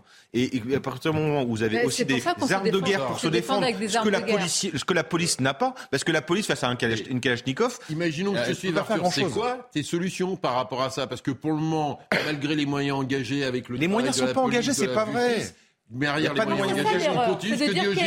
On continue, on continue. C'est ça, les moyens sont pas engagés. Une tolérance zéro alors qu'il n'y en a pas. Bien sûr que non, il n'y a pas de tolérance zéro, bah, parce que bah, la, tolérance zéro, c'est quand dans la, société n'accepte plus quelque chose. Aujourd'hui, quand vous avez la multiplication sur l'histoire des violences conjugales qui sont dénoncées, c'est parce qu'hier il n'y avait pas tolérance de violence conjugale, c'est parce qu'aujourd'hui elles sont plus acceptées. Aujourd'hui, si quelqu'un arrive devant, se met devant CNews et fume un, un, pétard de, de, de, hashish, vous n'avez pas appelé la police, ce n'est pas vrai. On ne va pas appeler la police, et la police ne viendra pas. Vous mettez devant CNews avec un pétard, oui, vous, la police. Vous allez, vous allez dénoncer, Sonia. Non, non, mais s'il vous plaît, c'est un sujet sérieux parce que je vous assure. Euh, vous n'avez pas idée du nombre d'habitants, en tout cas quand il y a des témoignages derrière ça. Et donc on a l'impression qu'on discute du vide sur un plateau. Non mais pas vous. Je parle de l'exécutif et des opposants parfois, avec pas l'ombre d'une début de solution pour des gens qui vivent dans la terreur. Il n'y a pas d'autre mot. Imaginez que vous regardez ça depuis votre salon, votre chambre à coucher ou la chambre de votre enfant. bien sûr. Imaginez depuis la chambre de votre enfant. Qu'est-ce que vous dites? Mais qu'est-ce que vous dites C'est pour ça que les gens déménagent. des années avec les mêmes images. Bah, c'est pour ça que les gens déménagent. à résidence qui eux, vivent mal et qui euh, attrapent les élus locaux pour leur dire s'il vous plaît, monsieur le maire, déménagez-moi déménagez-moi. Voilà, moi, je me suis fait interpeller sur des bâtiments qu'on avait rénovés complètement du sol au plafond. Des mamans m'attrapaient le bras en me disant sortez-moi de là, sortez-moi de là, parce que les dealers étaient dans le hall. Je ne fais pas de lien avec le reste de l'actualité, mais malgré tout, tout cela intervient dans un contexte social qui reste tendu, avec un exécutif concentré encore sur la réforme des retraites et la contestation contre les réformes des retraites, même s'ils veulent, ils, veulent, ils voudraient bien passer euh, la, séquence, comme on dit. Gauthier Lebret, vous êtes euh, à, Matignon. On a entendu tout à l'heure la Première ministre euh, s'exprimer. Bon, alors, ces consultations, cette envie d'apaisement, Mais après, pourquoi au fond Parce que personne n'est d'accord avec personne? Des réunions pour rien, tout à fait, Sonia, euh, surtout vu le poids politique de ceux qu'elle va recevoir aujourd'hui. Ça va commencer avec l'UDI, puis ça sera le Parti radical de gauche, et en fin de journée, euh, le groupe Lyot. Vous vous en souvenez qui avait déposé une motion de censure euh, transpartisane contre le gouvernement. Ce n'est pas faire offense à ces trois entités politiques que de dire que leur poids politique, justement, est très limité. Les Républicains, ça sera mercredi, et le Rassemblement national la semaine prochaine. Par contre, la NUPES boycotte les réunions avec Elisabeth Borne, pas d'Europe Écologie Les Verts, du PS ou euh, des insoumis et des communistes. Ils préfèrent faire un rassemblement. Ça sera demain devant l'Elysée pour demander le retrait de la réforme des retraites au président de la République. La réunion qui va compter euh, vraisemblablement, ça sera évidemment celle de mercredi avec l'intersyndicale et la nouvelle patronne de la CGT, Sophie Binet, a déjà prévenu si Elisabeth Borne ne retire pas euh, eh bien, sa réforme, elle partira, elle écourtera la réunion ici à Matignon. C'est ce qui va se passer avec un objectif hein, pour les syndicats, remobiliser pour euh, leur manifestation, leur, mobilisation du lendemain. Ça sera jeudi. Euh, Gauthier, on peut déjà, j'allais dire, présupposer de ce qui va se passer mercredi, parce que Elisabeth Borne n'aura pas changé d'avis, ni l'exécutif, ni Emmanuel Macron. Et la CGT, que ce soit Mme Binet ou ça aurait été M. Martinez, euh, c'est non, non, non. Donc, réunion décisive, ça dépend Oui, c'est écrit à l'avance, effectivement. Oui, c'est absolument pas décisif, effectivement, puisque euh, c'est écrit, euh, écrit à l'avance. C'est-à-dire que les syndicats vont arriver, ils vont demander le retrait de la réforme, en tout cas pour la CGT, c'est ce qu'a dit euh, Sophie Binet ce matin. Elisabeth Borne va refuser en essayant eh bien, de les rattraper en leur proposant d'autres sujets comme l'usure au travail. Mais il y a un coup politique à jouer pour les syndicats. On a vu qu'il y a eu un essoufflement lors de la dernière journée de mobilisation. Donc pour essayer eh bien, de venir renforcer leur cortège, ils ont tout intérêt à quitter rapidement la réunion, à venir face à nous, face aux journalistes ici dans la cour de Matignon, pour dire que le gouvernement euh, ne veut pas euh, négocier et a appelé à la mobilisation le lendemain pour essayer eh bien, de venir renforcer euh, leur cortège et de voir un regain de la mobilisation comme après le 49-3. Merci beaucoup pour toutes ces explications, Gauthier Lebret, en direct et en duplex depuis Matignon. Bon, est-ce qu'on pourrait appeler cela un, grand théâtre? Parce que franchement, chacun sait ce qui va se passer. ou alors, on pourrait être démenti, on va voir tout le monde sait ce qui va se passer mercredi. Oui, il y a quelque chose de presque euh, religieux, euh, une sorte de rituel. Euh, ah bah, c'est comme une géniflexion. Certains y On organise une consultation, comme on organiserait une sorte de, messe, en espérant que. Mais, mais effectivement, on sait que c'est écrit d'avance. On ne voit pas sur quoi le gouvernement pourrait, pourrait céder. C'est bien tout le problème, c'est qu'ils ont cédé énormément au début, au début de la réforme pour ne plus rien avoir à céder après. Donc, dès le départ, en fait, ils se sont liés les mains. Euh, et, aujourd'hui, effectivement, on est en situation de, blocage absolu. Je, ne vois pas euh, quel L'exécutif attend juste le Conseil constitutionnel. Que, euh, le, RIP. Eh ben, ça s'appelle la ah. politique. Pour occuper le terrain, pour, meubler, pour meubler le silence. Attendez, attendez. Oui, bah, vous y arrivez facilement, vous aussi. Que si on ne l'avait pas fait, vous auriez dû regarder pas de dialogue. Non, non, non. non parce que le dialogue, c'est mieux avant. Mais, attends, tout le monde dit, mais ce, qui, me fascine, c'est que tout le monde dit le gouvernement a fermé sa porte aux syndicats euh, pendant quatre mois. Mais la réalité, c'est que s'il a fermé la porte au syndicat pendant quatre mois, c'est qu'il n'y avait rien à négocier et que c'est la même chose aujourd'hui. Donc, Enfin, je, Aujourd'hui, la loi est passée. On n'allait pas, ils n'allaient pas recevoir les syndicats pour, pour, donner une fin de non-recevoir à leurs revendications. Emmanuel, euh, Emmanuel Macron qui veut déjà. Du Parlement. Mm. Mais pourquoi euh, essayer un ultime coup de bluff avant l'arrêt du Conseil constitutionnel? Pourquoi les syndicats ils vont gagner du temps Il y aura des choses. Mais il y aura, s'il y a des choses à négocier, c'est celles qui ne sont pas décidées On va parler d'autre chose que des retraites, Monsieur Carbon, c'est ça. Oui, mais ça Ils vont obtenir autre chose. Le miel qui va venir après. L'agenda est plié depuis longtemps qu'on va, qu'ils vont donner du sucre aux salariés démobiliser, la, démobiliser les, manifestations. C'est pour ça que l'exécutif veut faire, veut chasser, comme ils l'appellent eux-mêmes, cette séquence en retraite pour parler d'autre chose. Mais alors, je ne sais pas. Mais la manœuvre est un peu grossière. Fin de vie, c'est l'un des sujets qui permettent véritablement à un exécutif d'avoir, si je puis dire, du souffle sans, sans mauvais jeu de mots. C'est un débat sensible et compliqué. Une courte pause. On va en parler, mais sur la méthode. Il y a beaucoup de choses à dire sur la méthode, puisque Emmanuel Macron reste insondable.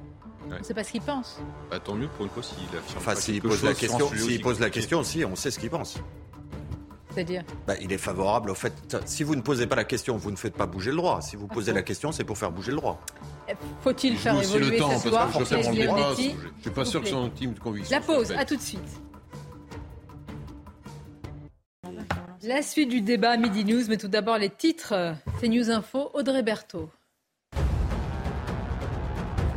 Neuf interpellations ont eu lieu à Nice dans le quartier des Moulins. Une vidéo a été euh, publiée hier par Eric Ciotti. On y voit plusieurs individus armés.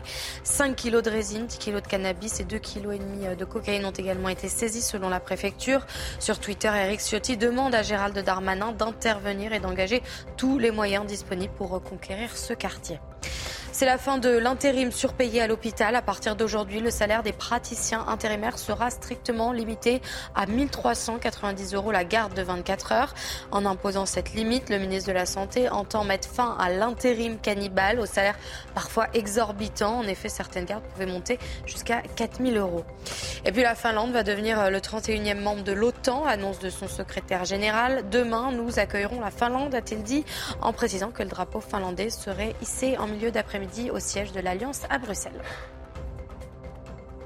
Que veut précisément Emmanuel Macron? D'ailleurs, que veut-il en, conscience hein, sur un sujet qui nous interpelle euh, tous? Après les travaux de la Convention citoyenne sur la fin de vie, le président s'est exprimé. D'ailleurs, euh, on peut le dire, vous avez eu l'occasion d'échanger avec lui, euh, Jenny Basté, sur, sur ce sujet directement. On va l'écouter, vous allez me dire si, de votre point de vue, il a évolué. J'ai en la matière une opinion personnelle qui, comme celle de nombreux Français, peut évoluer, évolue, évoluera, qui le sait. Sur un tel sujet, j'ai aussi, en tant que président de la République, une responsabilité de concorde et une volonté d'apaisement. Cette expression de la Convention porte en elle une exigence et une attente. C'est celle d'un modèle français de la fin de vie. Alors un modèle français de la fin de vie, qu'est-ce que ça veut dire? Est-ce qu'il a évolué lui alors, est-ce qu'il a évolué? Moi, je ne sais pas. Je, pour en avoir euh, un peu discuté avec lui, j'ai l'impression qu'il n'a pas véritablement de, conviction, en tout cas de, de, vision, euh, comment dire, euh, de vision du monde à ce sujet qui s'incarnerait dans un oui ou non à l'euthanasie. il est assez fluctuant et il est il parle de doute et il, pense finalement que, il voit, beaucoup la, question d'un point de vue technique, c'est-à-dire il y a des, cas particuliers notamment euh, la maladie de Charcot, c'est ce qu'il cite régulièrement et qu'il a cité lorsque j'ai eu cette conversation avec lui, euh, qui pose problème il faut apporter une solution à ces gens-là. Donc je trouve qu'il a un peu une, une vision très solutionniste, c'est-à-dire on voit des cas particuliers et il faut y répondre, parce que voilà, un peu technocratique, je dirais. Euh, mais en même temps, il n'a pas de, de, de, il n'est pas non plus dans une démarche euh, ultra progressiste de gauche qui consisterait à dire, consisterait à dire, il faut le faire à tout prix parce que c'est un principe.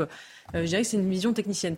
Euh, et, euh, et, et, donc moi, je pense que rien n'est sûr. Est-ce que cette loi se fera est-ce qu'il y aura véritablement euh, le suicide assisté ou l'euthanasie mis en œuvre en France en 2023 Je pense que euh, rien n'est sûr, euh, rien. Enfin, les, choses peuvent évoluer. Et quand il parle de modèle français de la fin de vie, je pense que c'est très intéressant parce que on est, on a souvent, voilà, c'est l'argumentaire notamment de personnes progressistes à gauche consiste à dire regardez tous les autres pays du monde mmh. le font, donc il faut le faire aussi. Il y a ensuite un certain nombre d'exemples, alors que en réalité, une ultra-minorité de pays au monde pratiquent l'euthanasie. Hein. Il, y en a, il y en a cinq ou six peut-être hein, qui, ont autorisé euh, et légalisé euh, l'euthanasie. Euh, et donc, il faudrait s'aligner comme ça. Et je pense qu'on peut aussi défendre un modèle, le modèle par exemple des soins palliatifs, qui est unique au monde. Et c'est la France qui l'a développé dans les années 90. Et, et, qui inspire maintenant d'autres pays. Et ce modèle-là, il faut le défendre. Et si c'est ce qu'a voulu dire Emmanuel Macron à travers cette allusion à un modèle français, si c'est le développement des soins palliatifs euh, et, de vouloir euh, effectivement euh, être une forme de rayonnement dans le monde, parce qu'on est les seuls à avoir mis en œuvre cette, solution, je pense que ce serait une bonne chose. On va aussi s'apesantir sur la méthode, c'est important sur un tel sujet. Écoutons déjà ce qui peut advenir de la suite, comment le, le projet va être porté. Emmanuel Macron en a parlé. Je souhaite que ce travail permette de bâtir un projet de loi d'ici à la fin de l'été 2023. Ainsi continuera une maturation collective de l'éthique à la politique, respectueuse de l'épaisseur des vies, de l'humanité. Nous pourrons ainsi, à travers cette maturation, permettre, je le souhaite, je le crois, de tracer un nouveau jalon vers ce modèle français de la fin de vie. Bon, c'est, Sur la méthode de cette convention citoyenne, il a été beaucoup dit de choses, écrit également. Est-ce que ça vous paraît la moins pire des solutions, la moins pire des méthodes? Non, ça me paraît être la pire des méthodes. Parce que c'est un simulacre de démocratie. Vous avez 184 citoyens qui sont tirés au sort par téléphone. Euh, c'est assez étonnant. Alors on nous dit oui, euh, les, Grecs faisaient ça, sauf que les Grecs, le tirage au sort était remis dans les mains des dieux. J'ai pas l'impression que ce soit le cas, sauf si on n'est plus dans un pays laïque. Ensuite, vous avez euh, donc 184 citoyens qui doivent répondre à une question fondamentale. Qu'est-ce que vous auriez fait, vous, par exemple, un référendum? Le, le, problème le, problème du référendum, c'est en fait, on va retrouver avec la même situation que ce qu'on a eu pour cette commission. Parce que ces 184 citoyens, on leur demande de prendre une décision fondamentale, c'est une décision sur anthropologique, euh, qui peut changer beaucoup de choses. Donc on les forme. On les forme à une vitesse grand V. Le problème, c'est que la manière dont ils ont été formés est questionnable. On leur donne une bibliographie. Dans cette bibliographie, vous avez 95% des bouquins qui sont des bouquins de personnes pro-euthanasie. On leur donne des films. Dans les films, les citoyens, ils peuvent aussi se. bah, surtout, ils ne prennent aucune décision. Hein, non, non, mais c'est oui, je suis d'accord. Ils prennent aucune décision. Ils s'informer autre part que ce qu'on leur donne à manger. Sauf que je dis simplement sur la méthode de cette commission, euh, Sonia, vous avez, on leur donne une bibliographie pour qu'ils s'informent. 95% de ces, de ces, livres sont pro-euthanasie. On leur donne des films sur les films. On leur donnait par exemple le dernier film de François Ozon, qui est un film assez amusant ou en tout cas bien foutu pour vous convaincre de l'euthanasie. Par contre, on leur donne pas à voir le film Plan 75 sorti à la même, même époque dystopie japonaise qui montre comment un État qui voilà euh, qui va promouvoir l'euthanasie pour régler des problèmes financiers. Euh, on leur fait des tables rondes euh, de pays étrangers sur ces tables rondes de pays étrangers. si c'est un problème, le problème est, on n'est pas, lié à ce que à ce que dit aux travaux de cette convention. Alors à quoi elle sert? Ah bah ça c'était autre chose. À quoi elle sert? Moi ce qui me à quoi elle fascine, sert bravo. Et, et, vous avez, je rajoute juste deux choses dans les questions qui sont posées. Vous, vous retrouvez les sondages, je suis pas très fort en maths. Hein. J'ai eu comme eu mon bac. Vous avez 50 chiffres différents. 56 différents. C'est-à-dire qu'à un moment, ils sont 66% pour l'euthanasie. Après, ils sont 66%, 70% pour. Ensuite, ils sont un peu moins contre. Je veux dire, tout est, toute la méthode de, de, des sondages a été faite pour aller dans le même sens. Le, la conclusion, c'est évidemment, on parle des soins palliatifs, mais on ne parlera pas de ça. C'est suicide assisté et euthanasie pour les mineurs aussi. C'est quand même ce qui a été rendu comme conclusion. Euh, c'est assez. Non, non, les, soins, palliatifs, les soins palliatifs sont très largement, c'est bien, mais je, visés dans je dis qu'ils sont visés, mais ils vont être éteints par ça. Ils vont être, si je vous le dis, ils vont être. Et, bah, si. et ensuite, ça a été hébergé par qui la convention Pardon, Sonia, mais il y a deux modèles en fait euh, qui s'offrent à nous. C'est soit le modèle euh, Belgique-Canada, qui est euh, l'égalisation de l'euthanasie, soit le modèle suisse. États-Unis, qui est le modèle du suicide assisté. Ce sont deux philosophies radicalement différentes, puisque dans l'un des cas, on demande à l'État de procéder à l'acte létal à travers ses soignants, donc on change véritablement la définition même de la médecine, puisque on fait de l'hôpital un lieu où on va administrer la mort. Et dans le deuxième cas, on, délègue le, suicide, enfin on assiste la personne, et ce qui, pose aussi un certain nombre de problèmes parce que qu'est-ce que vous allez, est-ce qu'on va réanimer les gens qui se sautent d'un pont? Tout en tout en autorisant le suicide assisté Enfin bon, euh, c'est, ça pose un problème. Mais c'est deux philosophies différentes.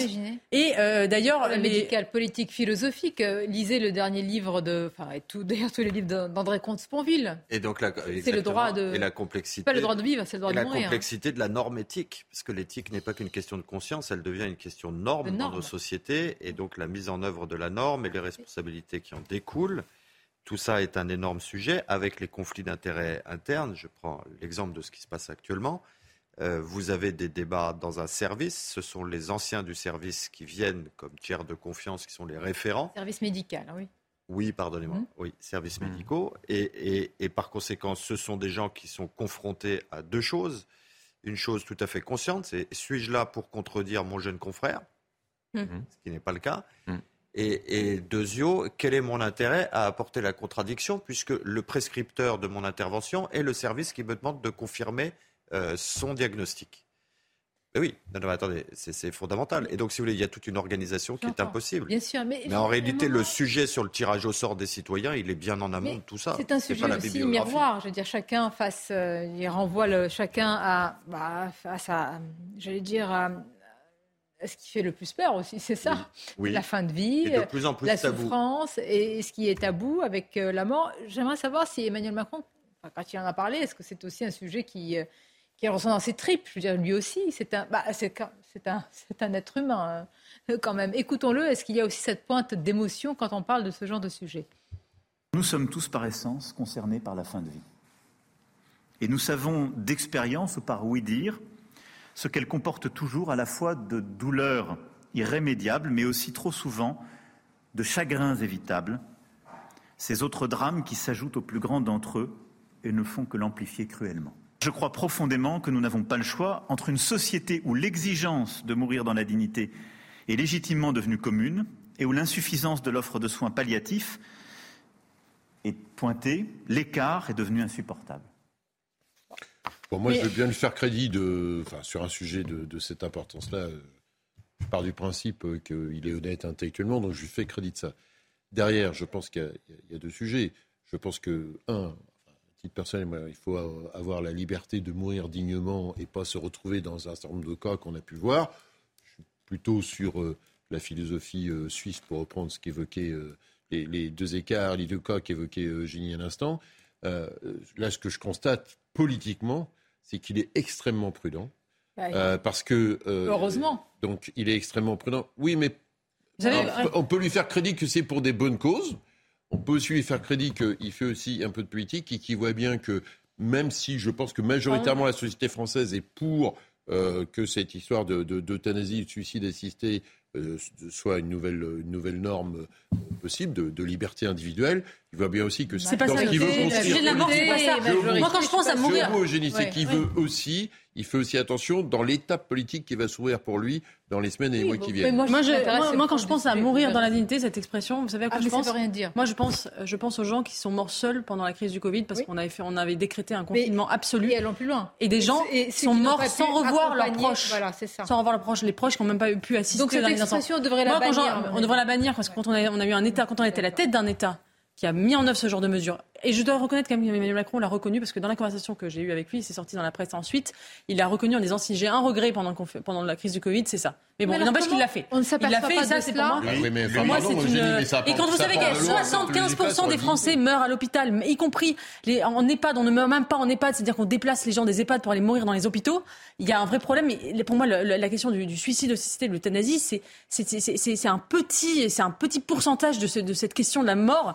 Le vrai problème, c'est qu'on, oui, on meurt, on meurt de façon indigne parce qu'on meurt pas chez soi, on meurt à l'hôpital. On relègue la mort dans les EHPAD. On relègue la mort, c'est ça le vrai problème. Et si, si, si, là, ça peut servir à la question de l'euthanasie. Oui, mais que, le problème, que peut le politique sur ce. Euh, bah, sur cette question-là, encore une fois, c'est une question. Le, le problème, c'est qu'on va opposer et on opposera euthanasie suicide assistée aux soins palliatifs. Parce que les soins palliatifs, ça coûte un bras qu'on n'a plus d'argent et qu'il faut le développer sur tout le territoire. Et qu'en ouvrant l'euthanasie, le suicide assisté, vous avez vu, vous avez vu qui est derrière le, le, suicide, le, suicide assisté, l'euthanasie? Il y a le, le qui a hébergé la commission qui est le patron du CESE, c'est l'ancien euh, patron des fédérations des mutuelles, et les, qui s'était oh, qui s'était lancé, qui avait écrit une tribune il y a un an pour expliquer qu'il était pour l'euthanasie, et que lui et ses mutuelles étaient prêts à accueillir les gens pour faire des, des essais. Que c'est sympa de la part des mutuelles d'aller flinguer les petits cancéreux en fin de vie, évidemment, ça leur coûtera moins cher, mais non, c'est pour le bien commun qu'ils font ça. Donc imaginez la puissance des mutuelles qui vous expliquent qu'ils sont prêts à organiser des, des, des, euh, des endroits pour euthanasier des gens. Ah Je veux dire, ça vous donne le niveau des... Bah, c'est ce qui, est, ce qui était écrit. Si, le problème, il est là. Le problème, c'est que vous avez des intérêts financiers et que les soins palliatifs, ça coûte un bras et que l'euthanasie, en fait, ça va coûter moins cher. Voilà, c'est tout. Et, ce qui va se passer, c'est que, c'est pourquoi je parlais de la commission. Il sera à la marge. Derrière il sera pas à la marge, il va bouffer l'autre sujet. Il va bouffer le sujet. Aujourd'hui, je pense que c'est à la marge. Si vous le légalisez, si vous le légalisez, effectivement, il y a un poids quand même de la loi est normative. Donc si vous légalisez euh, l'euthanasie, si vous donnez cette option, effectivement, euh, il y aura des gens qui seront en soins palliatifs qui se sentiront être des poids pour la société et qui pourront avoir la tentation de recourir à l'euthanasie. Donc on peut pas, on peut pas négliger cette aspect auxquels on va renvoyer la perception comme ça. Ils sont des poids. Non mais il faut imaginer quand même, c'est terrible, ça on peut pas l'accepter. Moi, je préférais honnêtement, euh, enfin, pour une honnêteté intellectuelle, Eugénie, que tu dises moi, je suis, pour des raisons religieuses, philosophiques, contre l'euthanasie. C'est quelque chose, une position euh, qui peut s'entendre, euh, qui, peut, qui, qui est parfaitement respectable par rapport à ça. Je ne pense pas que décrédibiliser l'euthanasie en disant que ça va devenir un business pour pas développer sur palliatif, ça me paraît J'ai dit qu'il y a un poids de la norme. excessif par rapport à ça. moins cher que les Derrière, pour le coup, je pense qu'on a besoin, on a le, notre sujet de la crise de l'hôpital, et je pense que quand les gens Enfin, tout le monde a une pulsion de vie extrêmement puissante et heureusement, euh, quand les gens arrivent à demander à, partir en Suisse parce qu'ils font le choix de, de, de, de mourir dans, parce qu'ils ont une maladie euh, extrêmement compliquée dont ils savent que la conclusion est la mort ou parce que maladie de Charcot ou euh, etc. donc il y a quelques cas c'est pour là, ces gens-là font le choix, mais c'est à la marge. Mais donc derrière aujourd'hui, ils vont en Suisse, ils vont en Belgique. Donc vous faites une règle pour quelques personnes. vous savez ce qui va se passer Je, mais je fais une règle. C'est une décision qui se prend. La vraie question, c'est est-ce qu'on légifère Est-ce qu'on légifère pour le particulier que tout ce qui est dit, c'est une rupture anthropologique. C'est-à-dire que si dans une société vous faites une règle pour quelques personnes, on peut dire que le mariage pour tous c'est aussi une rupture anthropologique. On peut dire aussi que l'IVG est une rupture anthropologique. On peut dire aussi que la maîtrise de la fécondité des femmes est une rupture anthropologique. Mais c'est vrai. Tout est vrai. et après, vous avez des degrés d'importance de rupture anthropologique. On est dans un débat aujourd'hui, Arthur, mais il y, a, 30 ans, on aurait dit que la pilule était une rupture anthropologique. Je suis sûr qu'on l'a dit. Les débats sur l'IVG étaient. C'est cas. Donc, euh, écoutez Carbon. Au Canada, 10% des morts sont euthanasie. Mais euh, en réalité, la, rupture anthropologique est un, argument évidemment de poids, mais qui ne condamne pas le débat, parce qu'il y a des ruptures anthropologiques qui sont tout à fait intégrées euh, dans la norme française et qui sont même digérées. Euh, et puis, en réalité, une rupture anthropologique par rapport à quoi? Car il y a des peuples qui ont recours à, l'euthanasie depuis la plus haute antiquité, comme diraient les, les auteurs les plus célèbres. Je pense aux peuples du Nord Hein, qui envoie euh, celui qui est devenu socialement inutile, trop malade, etc., voguer au large et finir ses jours. Mais oui, non, mais attendez, et c'est souvent lui qui va de lui-même et qui s'honore ce faisant. Non, ce que je veux dire, c'est que nous, nous avons évidemment, et évidemment, puisque nous sommes français, évidemment, puisque nous sommes français, nous venons avec nos conceptions non, françaises. on est d'abord humains. Et donc. Euh, oui, non, mais ce que je veux dire, c'est que l'anthropologie, l'anthropologie dont on parle, elle n'est pas partagée dans toute l'humanité. Le deuxième sujet, non, on parle de la deuxième sujet, aller dans les peuples. On ne va pas faire une loi pour l'euthanasie pour le monde, on parle d'une loi pour la France. Soyons avec notre singularité C'est vous qui parlez d'anthropologie. L'anthropologie, elle ne se limite pas aux frontières de l'Hexagone. La deuxième chose, c'est l'argument qui consiste à dire l'État a mal Pardonnez-moi, c'est que quand Eugénie Bassi a parlé de ce qui s'est passé pendant le Covid, c'est-à-dire on n'a on pas mesuré encore les conséquences. Attendez, Est-ce qu'on a, bien fait, Sonia? Est-ce que je peux finir une phrase Non, on n'a pas bien fait. Euh, non, on n'a pas bien fait. Clairement, on n'a pas bien fait. On n'a clairement pas bien fait. On a paniqué. On n'a clairement pas bien fait. Et si c'était à refaire, il faudrait évidemment refaire différemment. Je suis d'accord. Simplement, c'était on entame un scandale absolu. Je suis entièrement. Personne n'a jamais payé pour ce scandale. Je suis d'accord avec vous, entièrement d'accord. Simplement, j'attire votre attention sur un point, et ce n'est que le point de vue du juriste. C'est que l'argument est totalement réversible. Précisément comme on a mal fait, on peut faire autrement. Et c'est ça qui autorise le débat aujourd'hui. Oui, bien sûr. Non, non, mais voilà. alors, je, vous rejoins sur ce que vous dites, sur le, risque de calcul de bas étage euh, sur le coût des soins palliatifs par rapport au coût d'une euthanasie. Vous avez tout à fait raison. Or, le poids des finances publiques en matière de débat, y compris éthique, n'est pas innocent. Mais attendez, attendez, c'est pas un, débat de bas étage, c'est un fait. Ah, le il débat y a, de bas étage, il y a des économies à faire si on choisit telle ou telle solution. C'est même admis hein, dans le débat. Oui, mais sur une question éthique, sur une question ah, éthique, bah, ça paraît un peu, un peu secondaire. Dans un pays où vous n'avez pas laissé des gens accompagner euh, jusqu'à leur dernière demeure des êtres chers, je pense que certains se. Je suis d'accord. Dans un pays où vous avez mis sous cloche aussi le vrai pays pour protéger la loi. Le vrai sujet, c'est de savoir est-ce que la loi doit s'en mêler ou pas. Et surtout, le vrai sujet, c'est est-ce que la loi et la loi est condamnée sur ce sujet-là à évoluer perpétuellement pour s'adapter au cas particulier. Parce est-ce qu'on ne pas déjà appliquer une mécanique qu'on a déjà... sans fin en réalité Les comités d'éthique sont, sont créés pour discuter dans dix ans des choses qu'ils ont rejetées aujourd'hui. Euh, donc là, euh, si par exemple il y a une loi sur, euh, sur le suicide assisté et la fin de vie, on dira bon ça, pour le moment, la société n'est pas prête, etc. Et dans dix ans, on en rediscutera. Il y a une espèce d'évolution permanente euh, la bioéthique est un, est un droit qui est conçu par, par essence comme, euh, comme, comme, comme fluctuant et de, devant s'adapter continuellement aux volontés individuelles. Et c'est ça le problème fondamental, à mon avis, et, euh, et philosophique. Je peux juste rajouter quelque chose sur la, justement sur la loi, et c'est pour ça que on parlait d'anthropologie, c'est que l'euthanasie, ça a toujours existé, évidemment. Ça a toujours existé. Sauf que ça se décidait en responsabilité, dans un endroit un peu feutré, en famille ou avec un médecin. Là, le problème, c'est qu'en mettant un tampon moral qui est le tampon de l'État par une loi, vous avez le seul truc que vous allez euthanasier, c'est la conscience. Il n'y aura plus de conscience sur ce sujet-là. Parce que ça sera. Dans l'exemple que tu évoques, Arthur, euh, les médecins aujourd'hui, vu qu'ils sont obligés de se protéger, y compris judiciairement, aujourd'hui, ce qui pouvait se passer, comme tu dis, discrètement n'existe plus parce que les médecins aujourd'hui se font vous, vous ne savez pas personne l'euthanasie était pratiquée dans les hôpitaux français. dans les années 80 l'euthanasie était pratiquée massivement dans les hôpitaux français et c'est les soins palliatifs qu'on a créés ensuite en réponse à ça. Donc le, progrès il est peut-être dans l'autre sens justement. C'est les soins palliatifs qui sont un progrès par rapport à l'euthanasie. s'il vous plaît on va je crois que c'est un alors on verra ce que va donner euh, ce, projet. Alors d'ici la fin de l'été, d'ici l'été ou la fin de hein. l'été, ça va, ça va très vite. Donc euh, il s'agit pour le président de la République d'arrêter son point de vue. Oui. Je souhaite juste une chose, c'est que ce ne soit pas un moyen et un marqueur social, social euh, Emmanuel Macron, de donner des gages à la gauche après avoir fait la réforme de retraite, parce que ce serait vraiment triste et même inadmissible sur un, sur un sujet pareil de l'utiliser comme un marqueur. Vous pensez qu'il peut avoir de telles considérations politiciennes Je ne laisse pas penser. Je, je penserais plutôt considération politicienne inverse. C'est pour ça que je suis pas sûr que ça arrivera d'ici la fin de l'été. Bon. Alors, le, on va parler tout à fait d'autre chose. C'est pour ça que je vais faire un sujet de transition avant d'y arriver. Tout à l'heure, on a écouté Elisabeth Borne sur la semaine décisive et de, consultation. Et c'est vrai, parfois parler, parler, mais sur quel support? Vous me voyez venir, c'est pour ça que j'essaie de faire une transition. Je ne vais pas revenir Emmanuel Macron sur PIF, mais ça dit beaucoup. Hein. Dites-moi euh, où vous parlez, je vous dirai qui vous êtes. Marlène Schiappa a été défendue hier par le ministre de l'Intérieur à ce sujet, dont on voit la une de Playboy. On attend de voir euh, la une entière, parce que là... Euh, ah non, nous sommes très, euh, vous voyez... Elle est sortie la une. oui, on va demander toute la une. C'est très Figaro correct, là, on voit qu'un bout de la une. et, on, et on va écouter ce qu'a dit le ministre de l'Intérieur, Gérald Darmanin, à ce sujet, et plus largement, c'est-à-dire sur la communication, c'est ça qui nous intéresse évidemment, de l'exécutif et du gouvernement. Et quant à Marine Chapa, moi je ne dis pas de mal Marine Chapa, c'est une femme de caractère.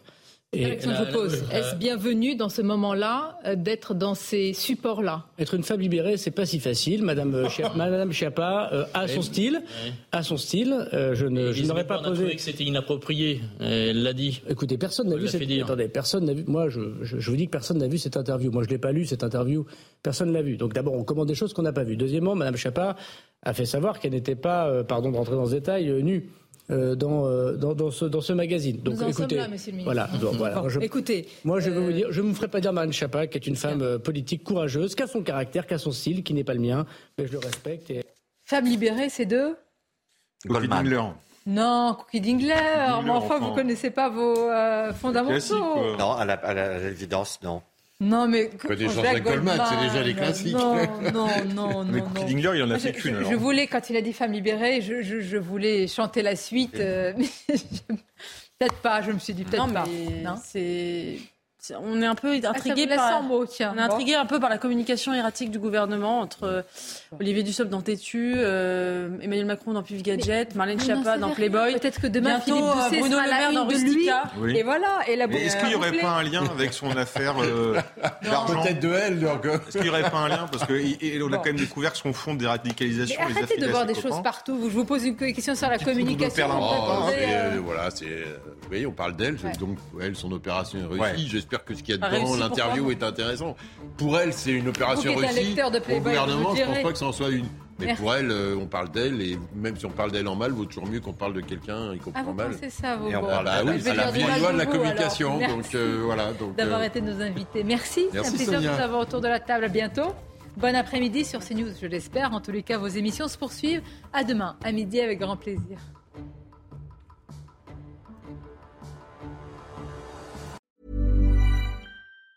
Planning for your next trip? Elevate your travel style with Quince. Quince has all the jet setting essentials you'll want for your next getaway, like European linen, premium luggage options, buttery soft Italian leather bags, and so much more. And it's all priced at 50 to 80% less than similar brands. Plus, Quince only works with factories that use safe and ethical manufacturing practices. Pack your bags with high-quality essentials you'll be wearing for vacations to come with Quince. Go to quince.com slash trip for free shipping and 365-day returns.